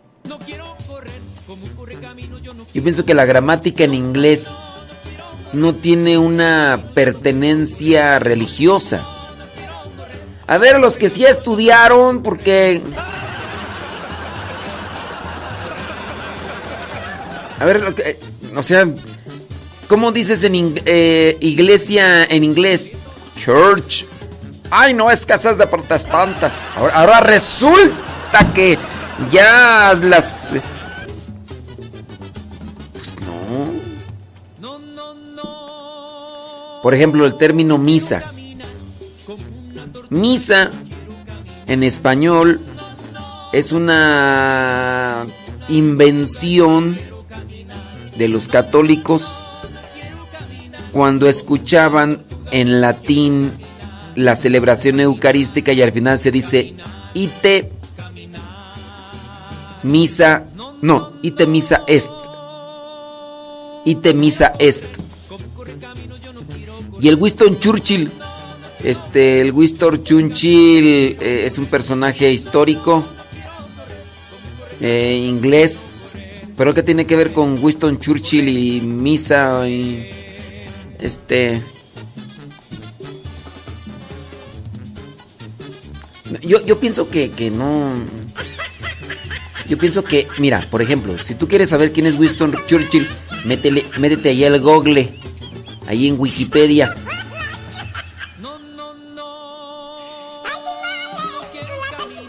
Dicen acá los que sí estudiaron, dice, pues no sé, ¿cómo no sabes? No, métete ahí al google para que veas ahí que- quién es Winston, Winston Churchill. Él es protestante. mm, puede ser que sí sea protestante, no me acuerdo. Pero más bien es un político. Un político inglés. Pero, ¿qué tiene que ver Churchill con Church? Es que yo ya no entiendo. Ay, ya no entiendo. A ver acá, los que sí estudiaron en inglés dicen que church, church es iglesia, edificio, construcción. No, no tiene nada que ver con eso de, de, que es protestante y todo eso. No, mete al google y ya, y ya, para que veas, es que sí, pues ya eso de Winston Churchill ya pues, es una cuestión de historia y... Sí, sí, métanse allí un poquito, échense una ahí. Ah, uh, válgame Dios. Venimos a la tierra del Padre Suki, andamos. Ándenle, pues bueno, pues. Sí. Ah, échele ganas, eh, échele ganas.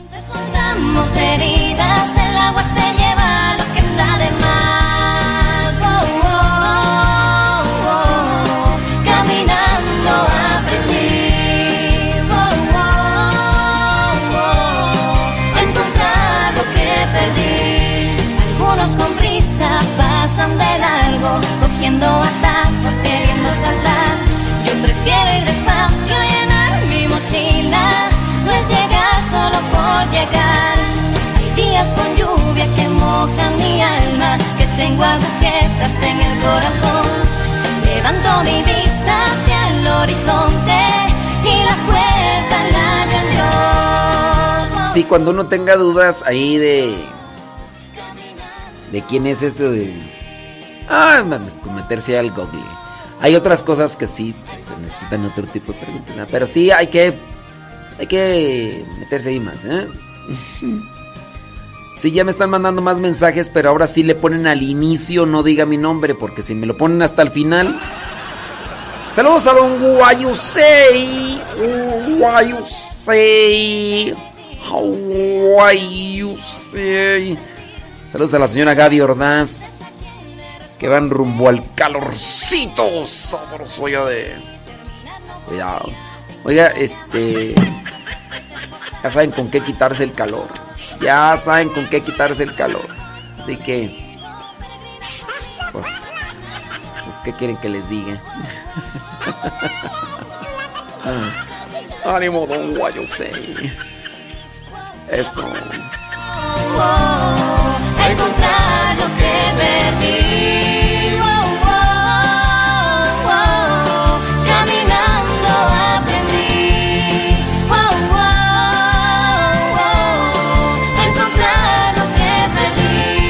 Una para la calor y otra para la sed. Salud, salud, salud.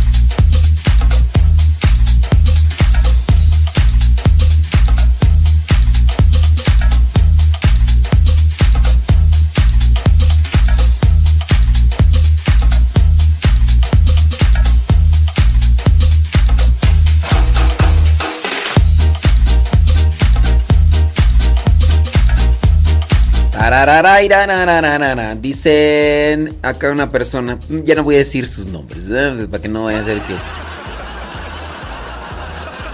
Dice, nosotros, nosotros como pareja hacemos oración en las noches, gracias a Dios, desde que, dice, recibieron el sacramento del matrimonio, que fue hace siete años.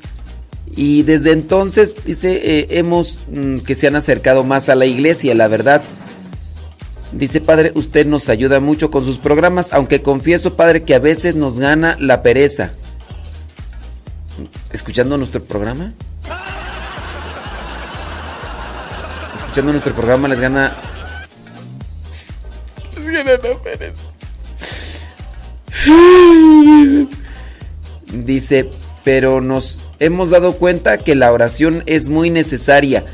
Antes ni bendecíamos los alimentos, pero gracias a Dios ya lo hacemos y también hemos aprendido a dar gracias de todas las cosas que el Señor nos da día a día.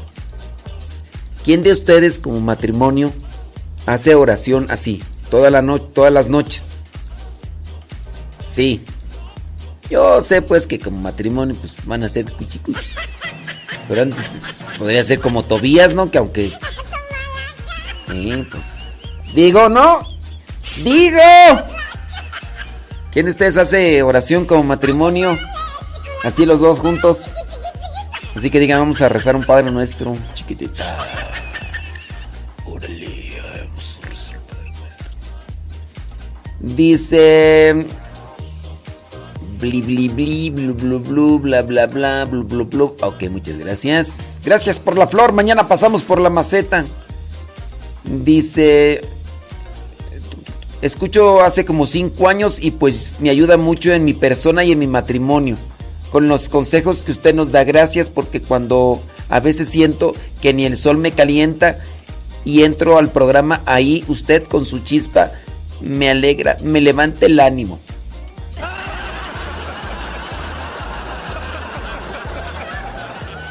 Ándele pues. Dice, gracias a usted y sus consejos aprendí a salir más temprano. ¿De la casa? ¿O de dónde?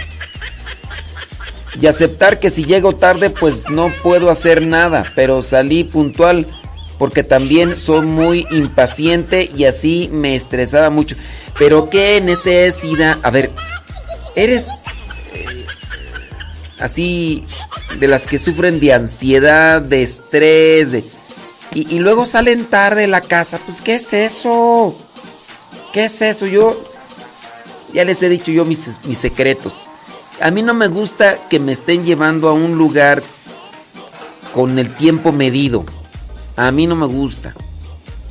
Yo mejor llegar a un lugar donde tengo que llegar porque sé que a lo mejor en el camino, por la distancia y todo, mejor llegar y esperarme una hora allá. Yo soy así, yo porque yo no voy a llegar a aplastarme ahí a...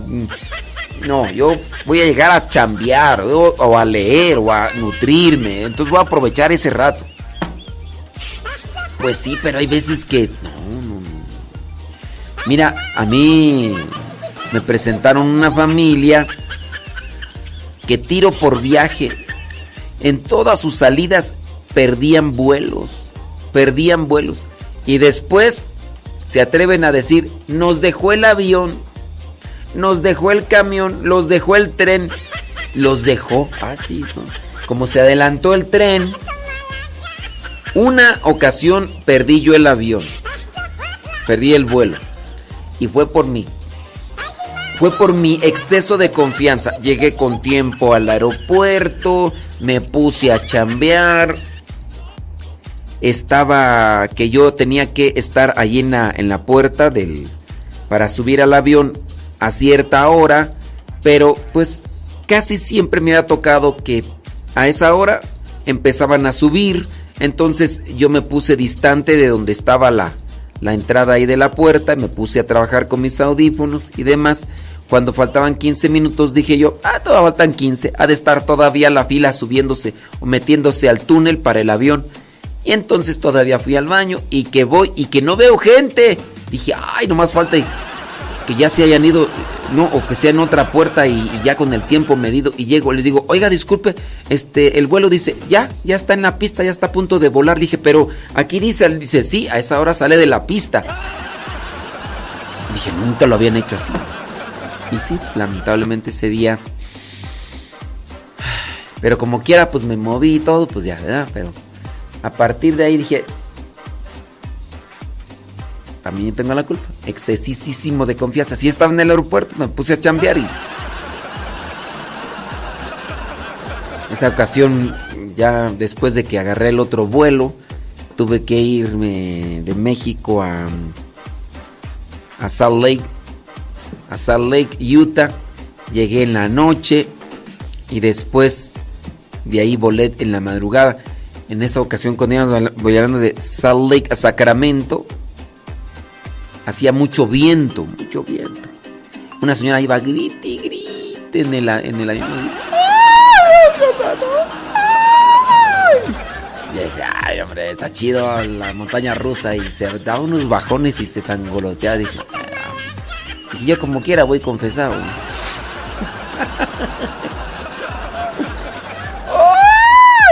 A ver, siendo así, este. Siendo sinceros. Déjame ver que me está mandando un mensaje. Sí. Sería, yo creo que hasta mañana. Bueno. Este. ¿Qué tú? Dice acá. No me ha llegado el evangelio. ¿Ya revisaste en el grupo? Porque ya te puse en el grupo, criatura. Ah, que la canción se salió. Es que te saliste. Te metí a un grupo y te saliste.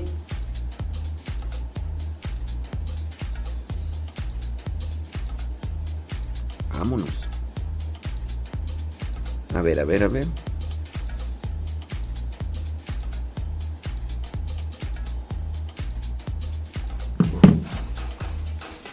Tantito. ¿Qué está pasando?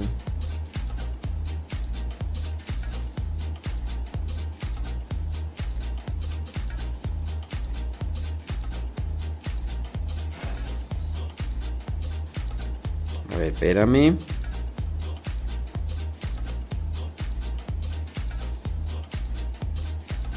Algo está pasando, algo está pasando.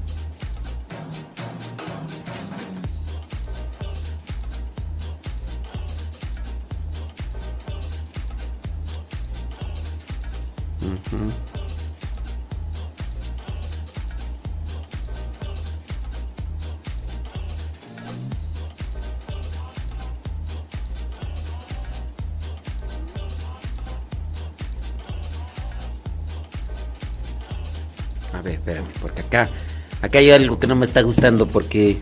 Ahorita déjame checar aquí. Espérame tantito. Oye, vamos a poner la cápsula para matrimonio porque estoy aquí revisando una cuestión que no me está gustando para nada. Entonces, este...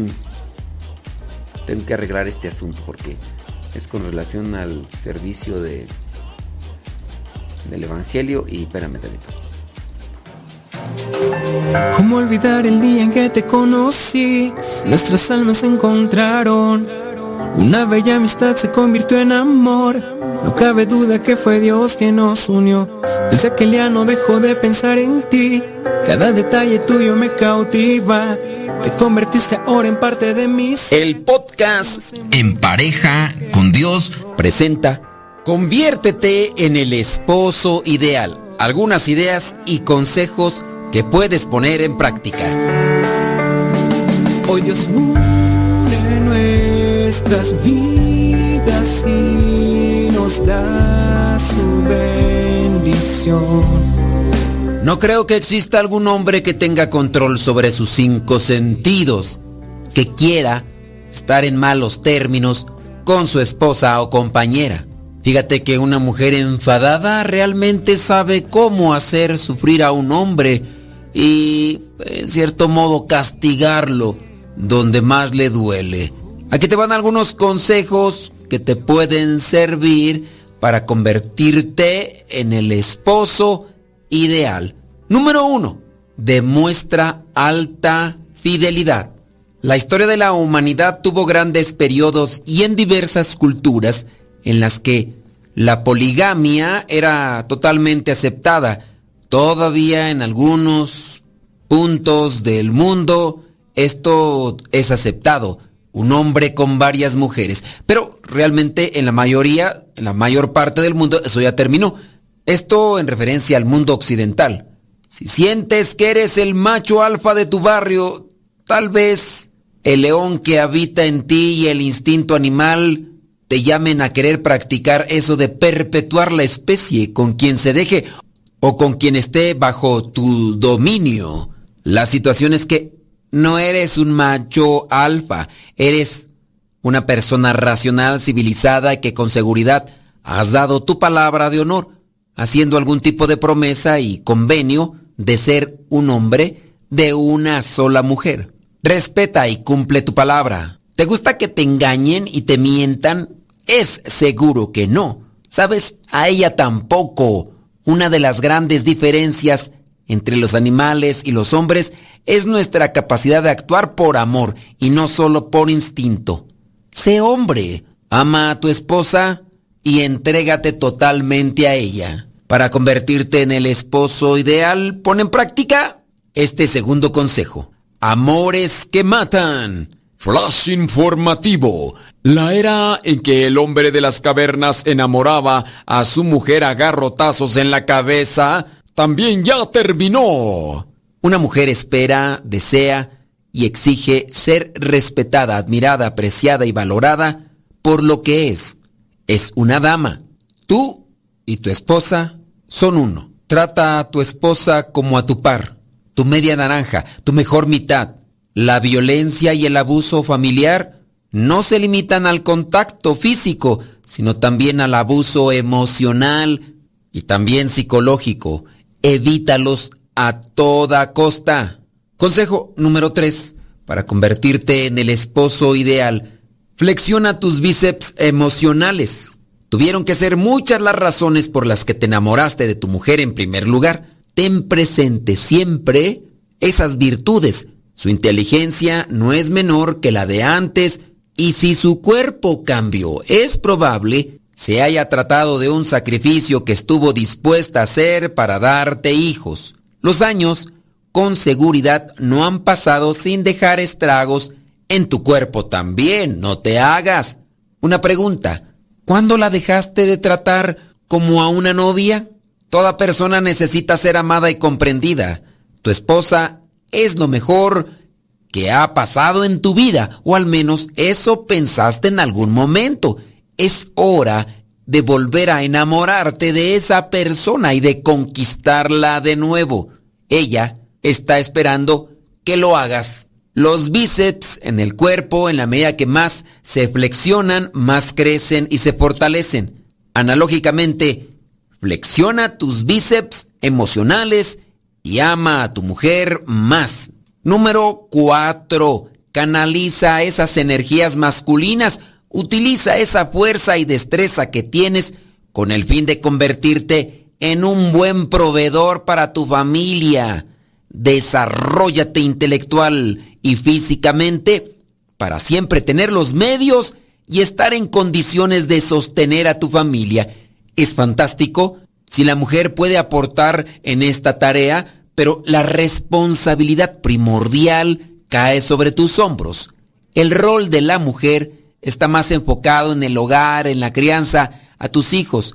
En algún lugar de mi memoria resuenan las palabras de alguna vecina que mientras sacaba de la casa a su hijo Olga Sana Escobazos le decía, yo no voy a crear a ningún mantenido.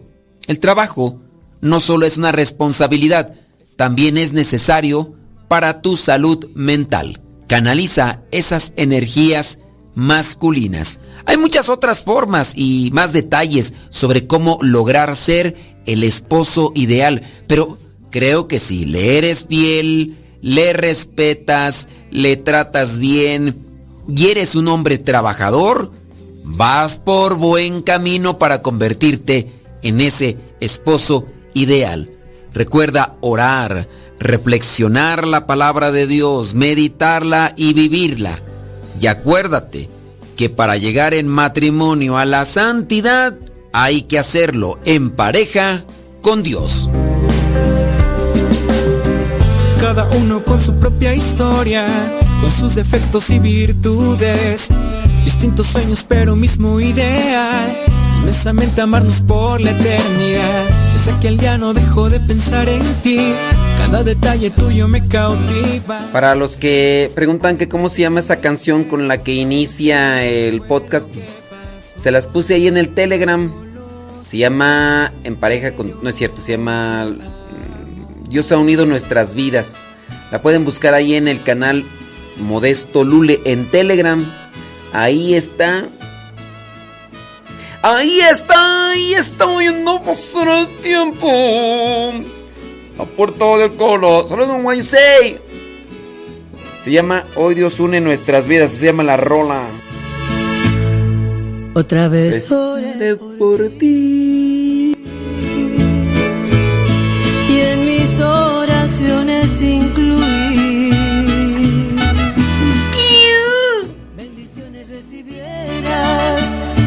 Días felices fueran.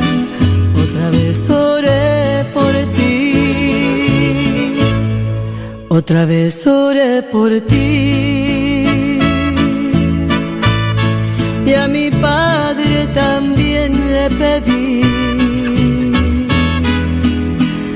fortaleza a ti te diera en todo mal que te viniera.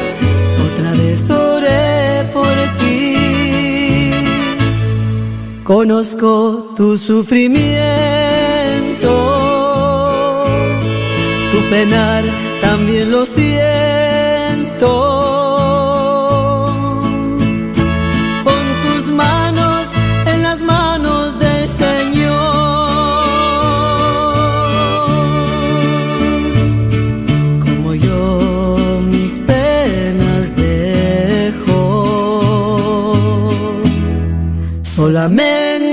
Aconsejo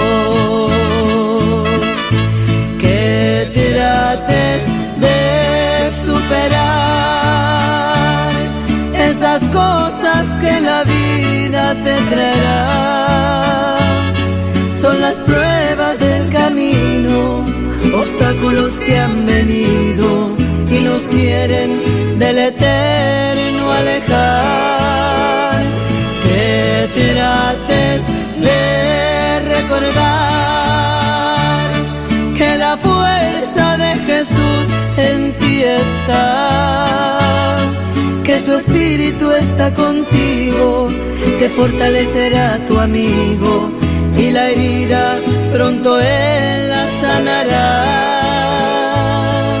Que Dios te bendiga. Bendiga.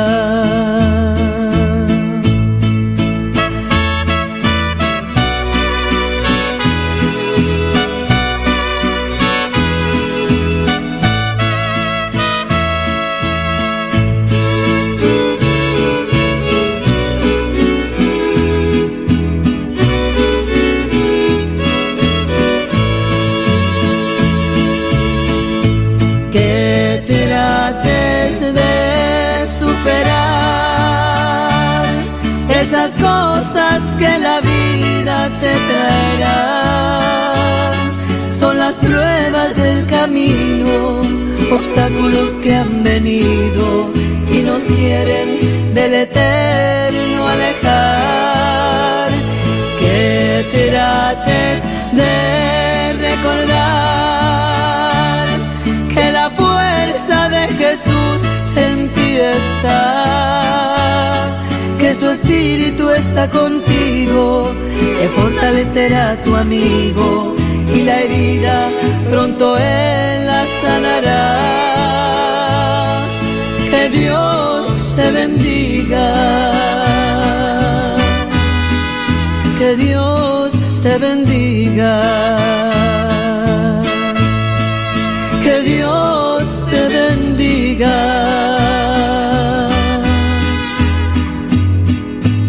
Que Dios te bendiga. Que Dios te bendiga. Son las 10 de la mañana con 15 minutos. Hoy es día jueves.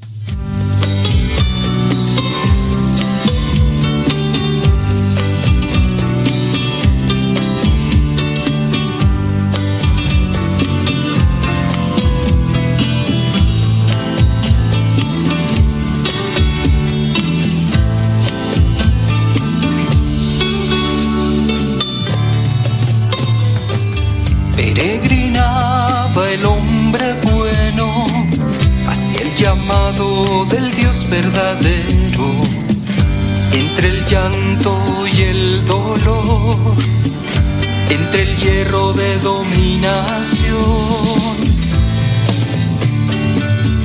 De su fe él nunca dudó, ni su corazón encerró y él fue siempre ante Dios, mensajero de su amor.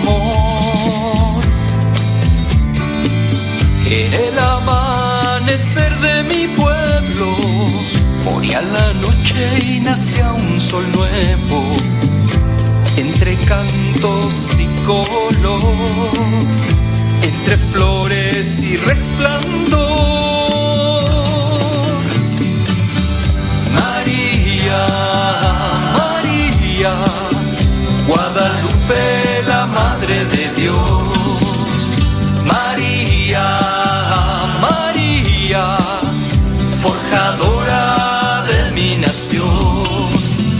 María, María, piel morena de intenso fulgor. María, María, Madre de Dios y Madre de mi corazón.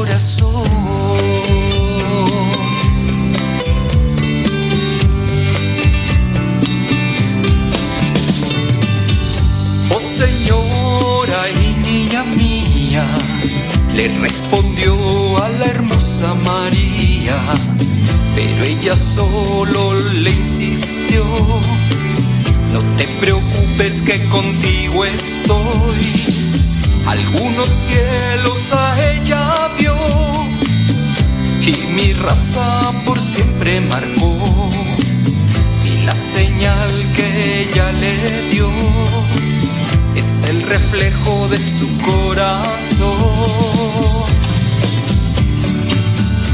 Una tilma entre rosas con la imagen de su amor. Un pueblo que nace de nuevo, cruce de brazos donde vivo yo.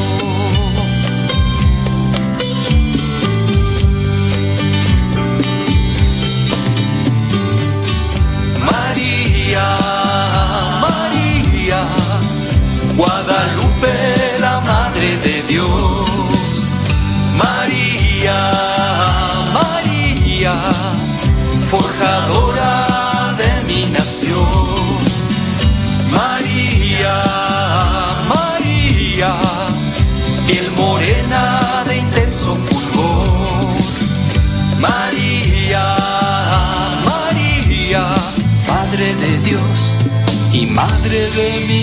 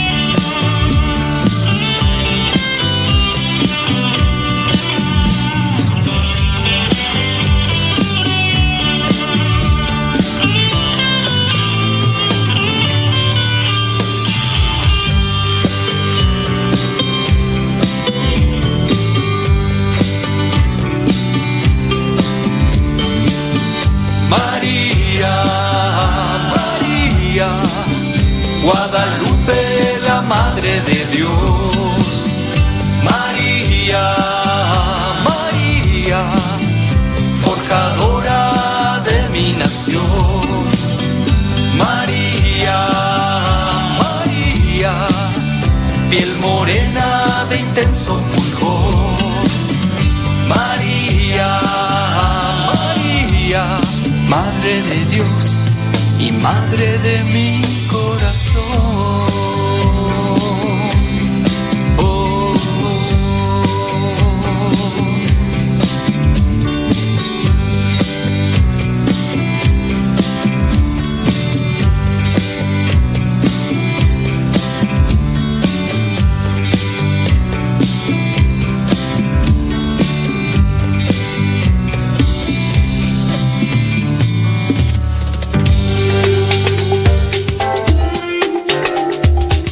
Señoras y señores, muchas gracias por estarnos acompañando nuevamente aquí con nuestros podcasts, eh, tratando de responder algunas dudas y preguntas sobre la fe. Nuevamente me acompaña el padre Martín Escobedo. ¿Cómo estás, padre Martín Escobedo? Muy bien, gracias a Dios. Qué bueno.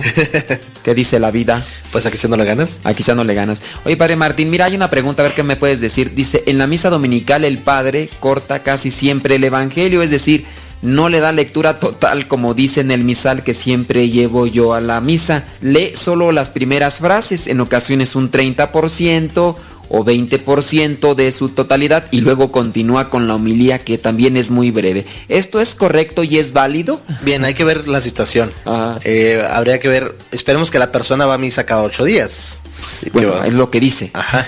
Entonces, cuando hay solemnidades en tiempos fuertes, eh, hay dos versiones del Evangelio, la versión larga y la versión corta. No necesariamente siempre. No siempre, no todos los domingos hay versiones, solamente hay un solo, una sola versión. No quiero usar esta palabra, pero pues no encuentro ahorita otra. Pero este... Una propuesta. Ajá. Entonces, por ejemplo, el Domingo de Ramos, el Sábado Santo, el... Creo que hasta el... el Eh, Hablando del sábado de gloria, también se presenta como que una propuesta más corta, ¿no? Ajá.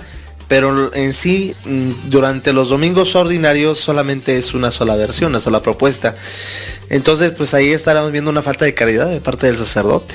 No, y también teniendo en cuenta de que cuando eh, la liturgia presenta lo que son estas propuestas, vamos a decirlo así, cortas, es porque el evangelio es en este caso extenso, largo. Muy extenso. Como bueno, en el caso del Domingo de Ramos, que es un evangelio súper larguísimo, que incluso lo más conveniente aquí pues sería en este caso interactuar para que salga un, un eh, en este caso un lector o un lector, en este caso las voces de los otros que aparecen ahí como apóstoles, como soldados, incluso como la, pantera. sí. Y en este caso también como Jesús, que vendría a ser el sacerdote. Claro, también el domingo de Pentecostés están la- las dos propuestas, las siete lecturas del Antiguo Testamento junto con el domingo de Evangelio. Pentecostés? El, do- el domingo de Pentecostés ¿De también. veras? ¿Siete hay dos lecturas? vers- hay dos versiones, claro. ¿Siete lecturas? Siete lecturas del Antiguo Testamento. No estarás equivocado. No, no. Domingo de Pentecostés. Sí. ¿No es el sábado de gloria? Ay, perdón, sí. Es el sábado de gloria. Tienes razón. No se dice sábado de gloria, hombre, ignorantes. que se presentan siete lecturas. Ya ven, hasta el padre Martín se le chispó. Sí, sábado de gloria, hombre, a esta gente. Pero ahí, ahí sí ¿Cómo es cierto. O sea, feos? las lecturas, todas estas lecturas ah, aparecen con una versión larga y otra versión corta, Corta. ¿no?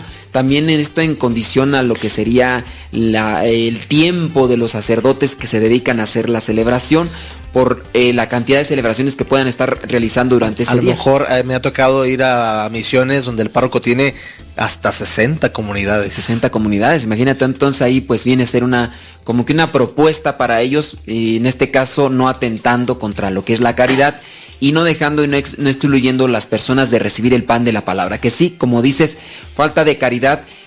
Y yo lo que recomiendo pues que recen primero por el sacerdote porque sin duda por ahí hay una sequedad espiritual. Sí, claro. Hay un desierto espiritual y entonces hay un cansancio por estar proclamando la A palabra. lo mejor tiene vicario. Sí, puede ser. Entonces, rezar por él y en su caso, pues eh, si hay la suficiente confianza y, y la oportunidad de que puedan platicar con él, pues acercarse y hacerle ver que a lo mejor ellos lo están notando y hay cierto tipo de comentarios y ya en dado caso quizá puede ser que esté enfermo, ¿no? El sacerdote. Claro, consciente que está limitado de sus posibilidades físicas, pero también eh, a lo mejor la persona no sabe cuántas comunidades tiene su parroquia, piensa que nomás puede, pudiera dar el caso, que solamente es la capillita y piensa que es la única que puede atender Que y puede debe atender. atender. Otra también puede suceder, padre, que a veces los mismos sacerdotes, sacerdotes se, se atiborran de misas puede haber dos causas. Una, porque a lo mejor el sacerdote pues tiene, tiene la tendencia a lo económico, puede Y, ser. Ay, ahí también hay que Pero rezar por también ellos. tiene causa también, padre. Porque a veces el mismo pueblo contribuye a que el padre desarrolle ese gusto, esa tendencia. Porque vienen y no quieren pláticas y le dicen cuánto por la misa y quieren soltar dinero Eh, por... Exacto, o quiero mi misa aparte, ¿no? La mis- mi- la misa de... De, de a veces de intención de difunto y la quieren aparte y yo la- solamente la quiero para mi difuntito y yo no quiero que se mezcle con más difuntitos. Claro, y, y, pues y una- un horario que no es, vaya, entonces que nomás mi familia y nada, la, la chusma no, No, es el ordinario, ¿no? sino extraordinario para mí. Y eso también contribuye a que el sacerdote vaya teniendo esa, esa tendencia a, a tener dinero, ¿no? que se mueva a realizar este tipo de acciones y en dado caso si a veces él no quiere entrar con conflicto, en conflicto con personas que a fuerzas quieren la misa Privada. privada y especial y si la dicen con otros difuntitos o mencionan otros difuntitos, ahí simplemente no la quieren. Otra las cosas que me viene ahorita a mente inmediatamente al ver esto, si el sacerdote no dice el evangelio plenamente, no sé, habrá sus casos, mira, pero me tocó en Aguascalientes, estuve en Aguascalientes y resulta que yo noté que el sacerdote no leía bien como estaba en el misal y de hecho decía otras cosas y a veces como que le cortaba cuál era el caso, no te lo vas a creer, pero este sacerdote sufría de glaucoma. Entonces realmente su visión era sumamente corta. De hecho, él cuando yo me acercaba ahí con mi sotana veía solamente la silueta blanca. Y cuando ya me explicó, yo me acerqué para darle el misal romano, pero eh, por el problema de glaucoma que tenía y por la necesidad que tenían en esta parroquia de dar misas, el sacerdote tenía que celebrarlas y entonces el sacerdote lo que hacía era aprenderse de memoria el Evangelio para al siguiente día proclamarlo. Era más sencillo, no sé, memorizarse las plegarias eucarísticas y estas cosas que se utilizan para la consagración, que pues el Evangelio dice, días antes, día antes del- de la misa, me, estoy, me, me están leyendo el Evangelio, entonces lo memorizo y es lo que digo. Aquí, pues sin duda habrá momentos, ¿verdad? Que corta por ahí, de repente el Evangelio, lo mezcla, incluso hasta puede ser con otras cosas. Pero de verdad, eh, son, son cosas que a veces no pueden ser creíbles, pero a mí me tocó estar a un lado del sacerdote y no, fue, no solamente fue un domingo, fueron varios domingos que me tocó verlo y te acercabas y sus ojos tenían esa mm, como que e- esa no sé cómo llamarle eh, tiene una, una especie como que de, de velo blanco Ah, encima de los ojos. Entonces esto el glaucoma y cataratas no sé qué más tenía pero bueno esa era la situación y por eso es que este sacerdote no podía decir bien pero en fin recen por el sacerdote y si pueden hacerle ver eh, la estación, ahí pues ojalá haya esta corrección. Otra pregunta, padre, antes de que nos termine el tiempo. Dice, estoy casada por el civil, no por la iglesia, pero pertenezco a un grupo parroquial. Me señalan constantemente a mí y a mi esposo por pertenecer a un grupo parroquial. ¿Quién lo Pero señala? la- le señala, dice, no, dice, pueden ser, me imagino, el grupo parroquial o la misma gente. Dice, pero yo le he dicho a mi esposo que nos casemos por la iglesia, él no quiere. Mi pregunta es, ¿qué hago? ¿Me salgo del grupo parroquial o le sigo? Bien, es que ah, habría que especificar bien quién son los que lo señalan. Si en la familia, pues eh, a veces no podemos tener a la familia contento siempre, ¿no? Hay que perseverar. Cuando es los miembros del grupo de la iglesia, habría que ver cómo lo percibe y cómo se lo dicen, porque a lo mejor uno se lo puede decir en la mejor manera y a lo mejor es muy susceptible, lo tiene de otra manera. Supongamos que el grupo parroquial lo hace de manera intencional y a lo mejor no muy caritativamente hablando, entonces pues tiene que platicar con el párroco, eh, exponerle la situación, exponerle su situación, ju- su situación jurídica. Mm, es- imagínense si nomás se casa sería como que cumplir. Necesita tener un proceso de conversión, un proceso de evangelización, por lo tanto le tiene que seguir ahí, pero con la dirección del sacerdote para que el sacerdote, si nota que realmente hay una falta de caridad de parte del grupo, pues se platique con el grupo, ¿no? Porque Para es más ayudarle. testimonio, claro. Fíjate que otra de las cosas que yo veo aquí también conveniente es que si en dado caso el señalamiento que se le está haciendo a esta persona eh, es de parte de los fieles que acuden a la iglesia y por ella, por participar en este grupo parroquial y al mismo tiempo en servicios que se dan, creo que también se debe dar cierto tipo de prudencia. Si la persona pertenece, digamos, al grupo de, liturgia y en este caso no se pasa con los cereales, donde tiene una postura muy visible y en este caso, a pesar de que va con el cereal o va con el, no sé, con, con el misal, con el evangeliario, con lo que sea, y después no comulga, puede ser que se le señale.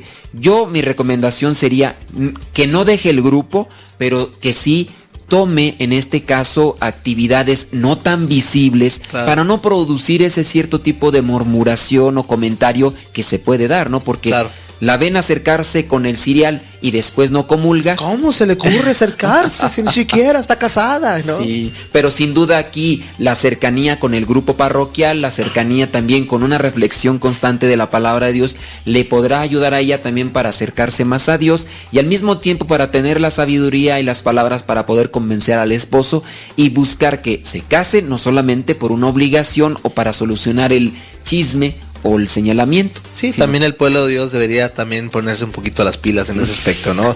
Está en proceso de conversión en que le podemos ayudar también, ¿no? No claro, es difícil, ¿no? Se le perjudica más a una persona con la crítica y la murmuración. Claro, claro. me- yo, de hecho, decía, bueno, era específico de un sacerdote, pero lo quiero aplicar también para el pueblo de Dios. Si el, el- todo cristiano o un sacerdote ocupa más de las oraciones que de las críticas. Así es. Bueno, señoras y señores, se nos terminó el tiempo. Que Dios me los bendiga mucho. Si tienen más preguntas, háganosla llegar. Que Dios le bendiga. Adiós.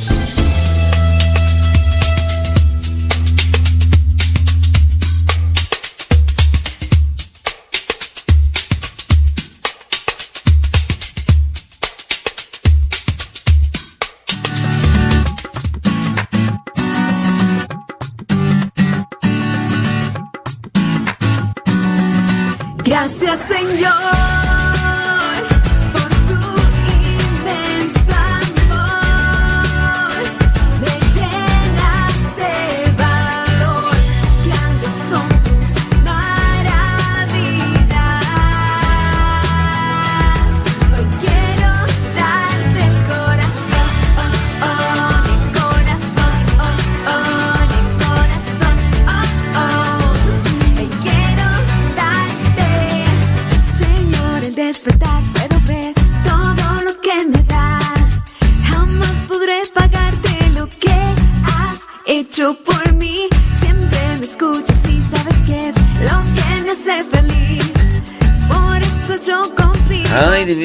cuates quizá de gloria, veras, hombre. decirte gracias Señor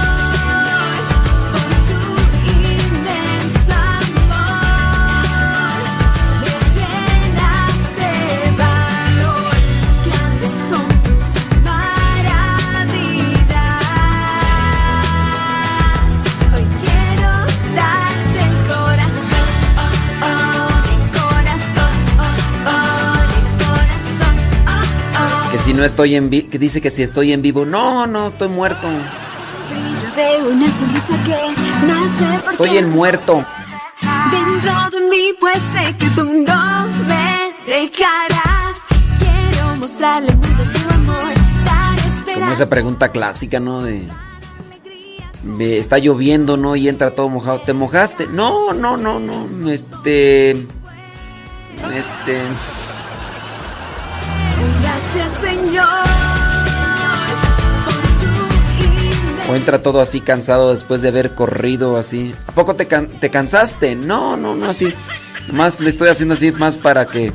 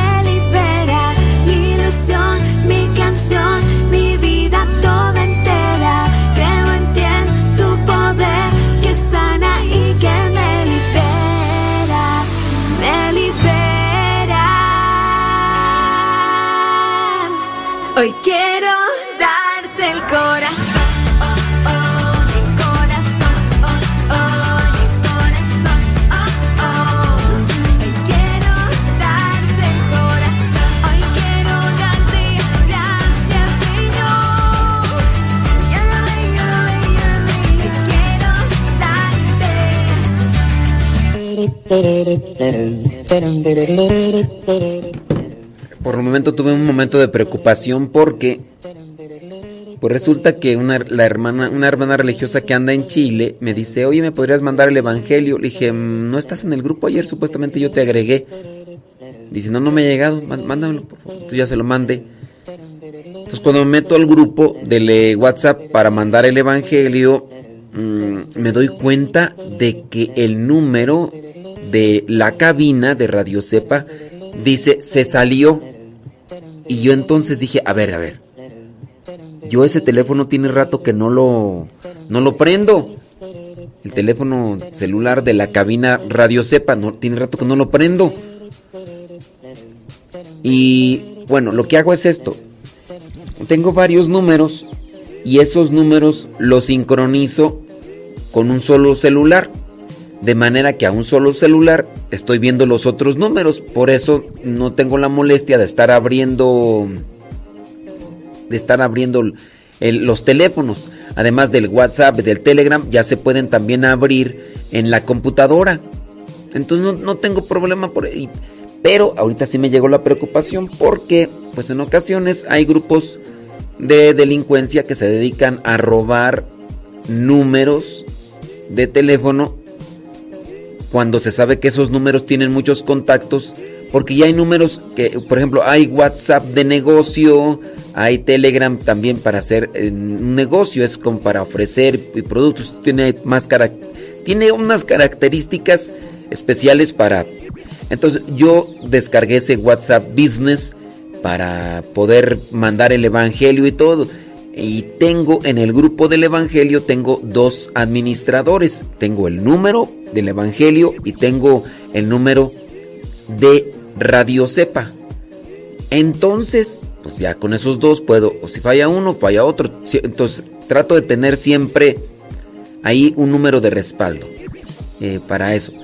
Igual con las páginas de Facebook y todo, tengo varios administradores. Por si me cierran una página, tengo otra. Entonces yo tengo copias de llaves de mis cuartos y aquí, por si un día se me queda cerrado, o bueno, más bien, o dejo la llave dentro, pues ya. O si alguien la necesita, y le digo, así soy yo, yo soy. Le estoy diciendo de hace rato, pues que yo soy de los que me gusta llegar una hora antes y no irme con el tiempo medido. Así soy.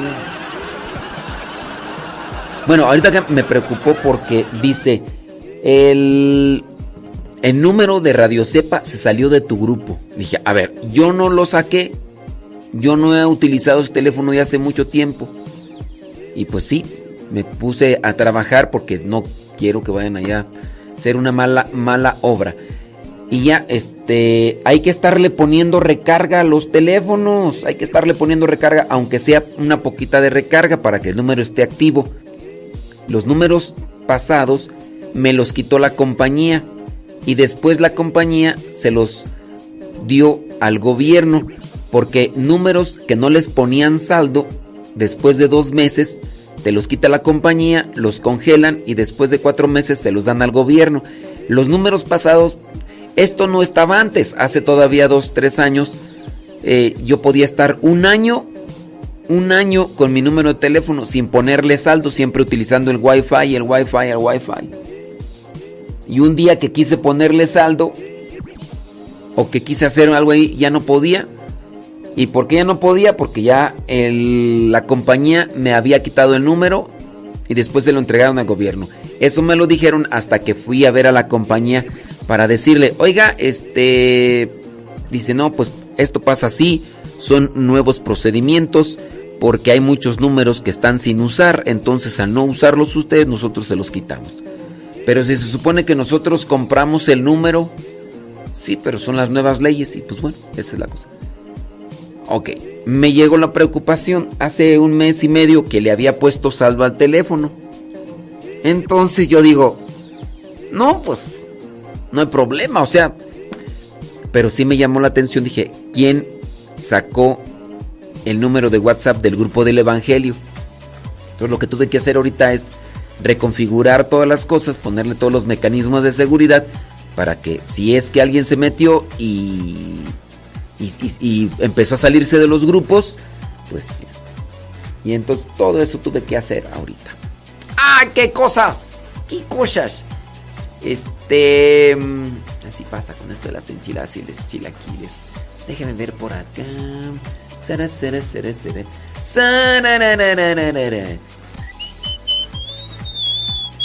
Espérame tantito. Pum, pararara. Son las 10 con 40. Son las 10 con 40. Ujú. Hay una obra del cura de es cierto. Sí. A. Ajá. No. Ver.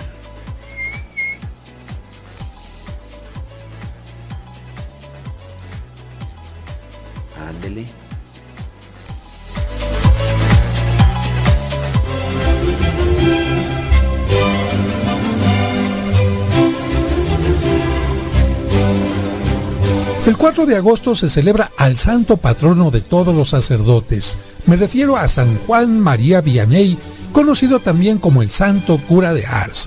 Era un campesino de mente sencilla que había nacido en Francia. Durante su infancia estalló la Revolución Francesa que persiguió ferozmente a la religión católica, así que él y su familia, para poder asistir a misa, tenían que hacerlo en celebraciones hechas a escondidas. Juan María quiso ingresar al seminario, pero su falta de retención y memoria fueron un gran obstáculo. Un sacerdote intentó ayudarlo, pero se desanimaba al ver que a este pobre muchacho no se le quedaba nada de lo que él le enseñaba. Sin embargo, su conducta era tan excelente y su criterio y su buena voluntad tan admirables que el buen padre Valley dispuso hacer lo posible y hasta lo imposible por hacerlo llegar al sacerdocio. Después de prepararlo durante tres años, dándole clases todos los días, el padre Valley lo presentó a exámenes en el seminario. Fracaso total. No fue capaz de responder a las preguntas de los profesores. Resultado, negativa total a que fuera ordenado sacerdote. Sin embargo, el padre Valley les pidió que le hicieran un examen distinto basado en su criterio. Ellos se dieron cuenta de que tenía buen criterio, que sabía resolver problemas de conciencia y que era seguro en sus apreciaciones en lo moral. Así que lo recomendaron con el obispo diciéndole, es excelente persona, es un modelo de comportamiento, es el seminarista menos sabio, pero el más santo. El obispo lo aceptó para que fuera ordenado sacerdote y les dijo, aunque le falte ciencia, con tal de que tenga santidad, Dios suplirá lo demás. Y así, este joven que parecía tener menos inteligencia de la necesaria, llegó a ser el más famoso párroco de su siglo. ¿Y cómo fue que se hizo famoso? Miren, lo enviaron a la parroquia más pobre e infeliz de aquel tiempo. Se llamaba el pueblito Ars. Tenía 370 habitantes. A misa los domingos solo asistía un hombre y algunas mujeres. Pero el nuevo párroco cambió todo. La fama de sus sermones y la paciencia y amor en sus confesiones pronto se dieron a conocer por toda la región, de tal manera que tenía que pasar 12 horas diarias en el confesionario durante el invierno y 16 durante el verano. Esto evidentemente significaba que la gente se sentía escuchada, atendida, comprendida por él. Para confesarse con él había que apartar turno con tres días de anticipación y en el confesionario conseguía conversiones impresionantes. Estuvo 41 años en la misma parroquia. El último año de su vida, los peregrinos que llegaron a Ars fueron más de 100.000. Junto a la casa cural había varios hoteles donde se hospedaban los que iban a confesarse. San Juan María Vianney murió el 4 de agosto de 1859 y como es el patrono de todos los sacerdotes, el próximo día 4 de agosto muchas personas felicitan a sus párrocos, así es que Padre José, felicidades y también para todos los sacerdotes. Muchas gracias. Párrocos, párrocos, párrocos.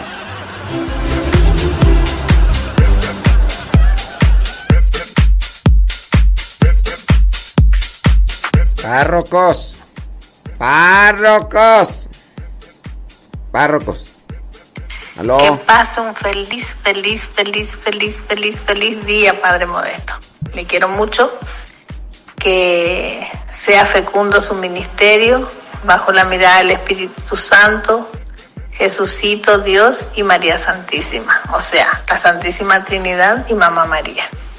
Le quiero mucho y que siempre le dé ese don de la palabra. Es como que usted adivina todo lo que yo hago, no, no sé, yo no me confieso con usted, lo conozco a través de audio, no físicamente, pero mucho me corrigió, muchísimo. Cuando yo ya ando exagerada, viene la palabra suya del audio y ahí ya bajo mi decibel y me corrijo. Usted tiene la mansa, el, el amansa, amansa patrona, digamos, en, en sus palabras. Y bueno, que tenga un hermoso día junto a la, a la gente que esté con usted, que pase con usted hoy, en el Día del. Sacerdote. Un abrazo grande y muchas bendiciones. Que ándele pues. De Chile, pienso yo. De Chile. Gracias. Gracias. Ya son las 10 de la mañana con 46 minutos. Espero que le vaya muy bien. Realizando las cosas que tiene que hacer. Disponga vida y corazón. Y en la medida que que realice lo que lo que le corresponde, pues obviamente pórtese bien, hágalo todo con paciencia, hágalo todo con amor, con alegría y y bueno, pues hay cosas que tenemos que ir a- acomodando en la vida, ¿no? Digo, digo, digo. Sí. Ay, mío santo. Ya quise agregar el número de cabina Radio Cepa, ya lo acomodé, pero me dice, el número de Radio Cepa por haberse salido tiene un castigo. Entonces tienes que esperar algo de tiempo porque como castigo por haberse salido no le vamos a dar chance que se integre al grupo, así que espérate un ratón. Y pues sí. Es lo que vamos a hacer. Hay muchos apuntes ahí que traía del cura de si ya no me alcanzó. Yo pienso que lo vamos a hacer podcast. Y ya después lo. Sí, es que yo traía varias cosas, pero de repente ya pues parece una cosa, el otra, el otra, el otra, el otra. Y todo lo demás. Así es. Ándele pues. Gracias. Ya, en un ratito más viene por ahí Pati Paco. Claro. Claro. Y sí, ya miré ahorita mi WhatsApp. Y este. Y ahí están felicitaciones. De aquí, de allá, de Macuyá, de Cucurucucu. Y ya. Bueno, pues. Thank you very much. Thank you very much. Ujú.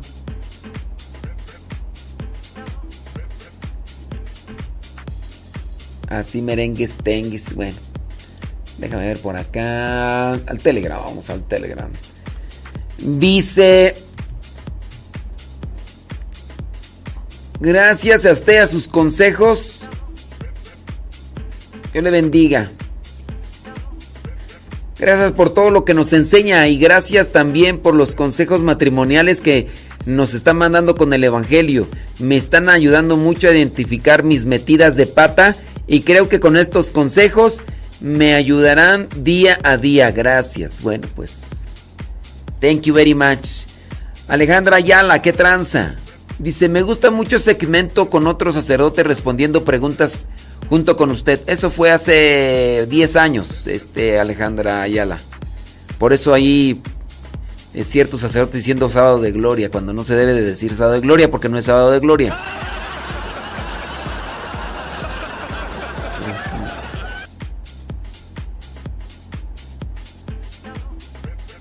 Hola, buen día, Padre Modesto. ¿Cómo está usted?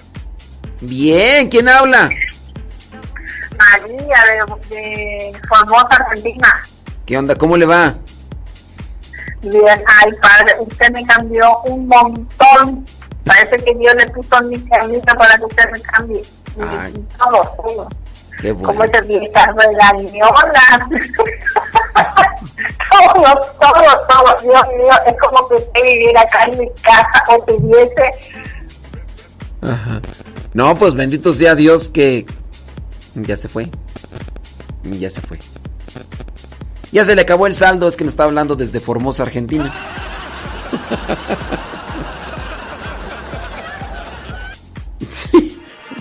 Fue una llamada en vivo que ya se le acabó el saldo. Ay, es que llamada de larga distancia. Es que si yo dije, bueno, pues ¿por qué me están hablando ese número? No creo que nos esté escuchando, ¿verdad? se le acabó el saldo.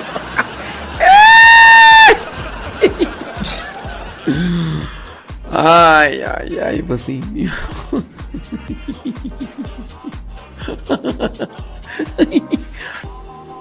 Es que. Es que pónganse abusados cuando.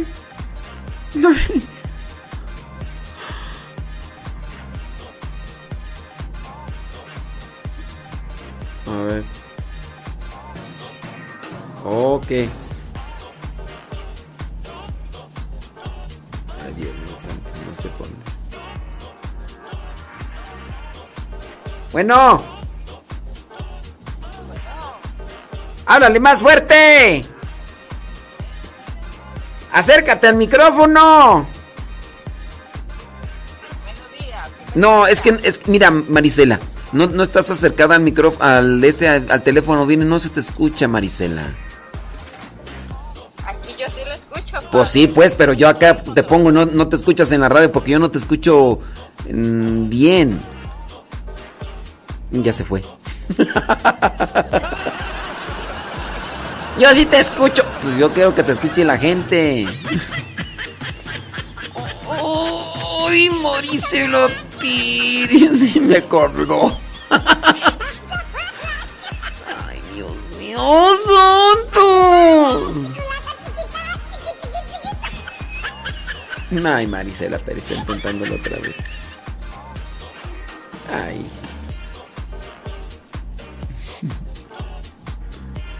Ay, Dios mío. ¿Aló? No sé qué pasa. ¿Qué pasa por acá? ¿Qué te pasa? Bueno. Bueno. Buenos días. Ah, acérquese al micrófono. Estoy el micrófono. Pues sí, pero no se escucha bien. Oh, también yo. ¿También yo qué? Escucha a mí bien. ¿Qué onda? ¿Quién habla? Yo, María Velasco, ¿Qué pasiones, María? ¿Cómo andamos? aquí nomás intentándole querer hablar con usted y nomás nada hasta ahorita, gracias a Dios. Ay, estás intentándole, no se te escucha bien. Sí, fíjese, es que estoy trabajando y, y estoy en, la- en el área de la calle y hay- aquí están trabajando en las calles. Esto teléfono, tire ese teléfono. Más me dices dónde. Ahí le digo dónde. Por favor. Porque no creo, no creo que, no creo que traigas un cacahuatito. Mi María Marcela. Más o menos, Ah. una, una cilindrino, no un cacahuatito. Ay, amero. ¿Qué onda? ¿Qué onda, María Marcela? ¿Qué, qué, qué pasotes con tus zapatotes? ¿Qué cuentas? ¿Qué dices? Pues nomás aquí en la chamba y trabajando y, dándole duro nada más. ¿En qué trabajas? Aquí soy, aquí se le llama como job coach, pero soy como supervisora de... Oye, excuse me, una supervisora. Perdón. Estoy supervisando a, a- a personas que, que tienen capacidades, de Ah, ya. capacidades especiales Ya. Y ellos andan trabajando. y ellos están trabajando, limpiando las calles, nomás que yo los estoy... Pero, pero eso, eso lo hacen ellos. Eso lo hacen ellos como una un, una- un castigo por haber hecho algo y, y que los ponen a hacer limpieza en las o es un trabajo. Es su trabajo, Ah, ya. Porque ya ves que lo- cuando cometes una infracción y no tienes con qué pagar, creo que te ponen a hacer servicio.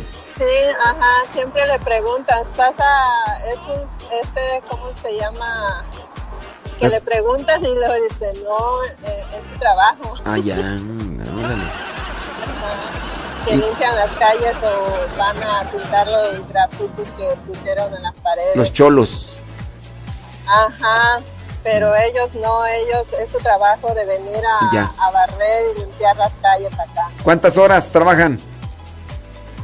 Ellos trabajan siete horas, pero yo casi diez horas, Ah, hijo, ¿y eso por qué o qué? porque como entro yo a las cinco y media de la mañana Sí. y tengo que ir a recogerlos a su casa, Sí. cuando terminan ellos de, de trabajar aquí, ya sus siete horas, yo tengo que regresarlos a su casa. Pero es, eso también te lo pagan. Eso también, eso de ir por ellos. Ah. Sí, ese es como overtime. Oh my goodness. o sea, además de supervisora, overtime. Y es doble. ¡Wow! no, María Marcela, entonces sales bien rayada. Tengo ese trabajo. Sales bien, sales bien rayada entonces. Echándole rayas al tigre Sí. nada más. Pero nomás sábado de lunes a viernes. Sí, nomás de lunes a viernes. Ah, Antes trabajaba los sábados, pero ya me cambiaron de grupo y, y ya de lunes a viernes. Oye, y este, y el calorcito, ¿cómo anda? Ahorita está medio frescón, pero ya como a mediodía sí empieza a calentar ya el solecito. ¿Por qué calles andas, anda, por qué calles andas ahorita? Estoy aquí en el área de lo que es West Hollywood Sí. Y estoy en las calles de la Melrose y la Ciénega. Ah, sí es cierto. No, sí conozco, sí conozco, sí conozco. Sí. Por, por ahí yo iba a vender. A, a veces le, le mando videos Sí. a- cuando estoy aquí trabajando y, a veces se me pasa decirles por cuál calle Pues es y ya me dice usted. Eh, claro. ¿Por cuál calle andas? Pues sí. No, sí, yo ahí iba a vender micas, yo ahí. ¿no? No es cierto, no, no es cierto. no, por el- de Parque MacArthur. El parque- ese sí, el parque. Ahí en el parque MacArthur, ahí toda la que es la Alvarado, ahí la Pico, ahí en la Hoover, ahí es donde, por ahí donde venden, sí, no, sí, no, para que veas que. A ver qué día nos echamos una vueltecilla, todavía no tenemos modo, pero a ver qué día. María Marcela, ya nos vamos. Un saludo. Sí, ya. Mándale un saludo No, a pues alguien o qué. gusto, padre, hablar con usted y, y me da gusto escucharlo todos los días. Cuando estoy apachurrada, a usted me levanta el ánimo, su programa y todas las cápsulas que pone ahí. Bueno, pues Gracias, Dios lo bendiga y pues adelante. adelante caminando. Seguir echándole rayas al tigre. Eso, María Marcela, pues que Dios te bendiga y échale muchas ganas y con mucha paciencia y amor ahí con, con lo- los trabajadores que atiendes. Sí, claro que sí. Ándale pues, gracias, Dios te bendiga. Hasta luego. Sale, bye. Igualmente. Ándale, bye. bye. Pues ahí está, señores, señores. Este María Marcela Velasco, allá en Gringolandia, ahí anda. Claro que por supuesto que desde luego que sí. Déjame ver por acá. Tararaririririr. Ah, ok, ya.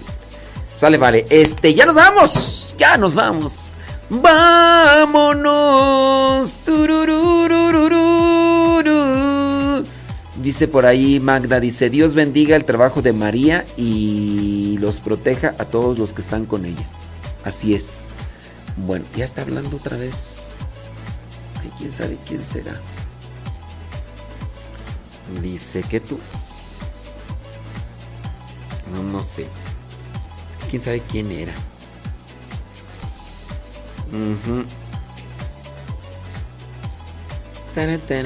No sé quién era. ¿Quién era?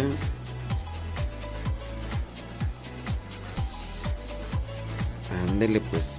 Bueno, sale, vale. Ya son las 10 de la mañana con 59 minutos. Gracias por habernos acompañado. Dice... Un saludo, dice, a Eduardo Velázquez en la iglesia San Esteban Mártir en Columbus, Ohio, al padre Lalo.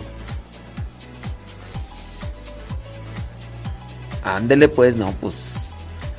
Adelante Alejandra Ayala, échele ganas. Señoras y señores, quédese con la programación de Radio Cepa. Viene Pati Paco con su programa Lo que Dios ha unido. Aquí seguimos nosotros con cápsulas y demás. Así que adelante, caminante y para adelante. Y vámonos, vámonos, vámonos. Ahí seguimos. De Facebook y de YouTube nos desconectamos. De Facebook y de YouTube nos desconectamos, pero eh, acá seguimos en Radio Cepa Y... ¿Qué dices tú? María López dice, salúdeme padre antes de que se vaya. Ay, María López con su teléfono pichurriento. Ay. Tuvo la oportunidad ahí de su vida y su... Tira ese teléfono, nomás me dices dónde. Hay unos vidrios al ratón.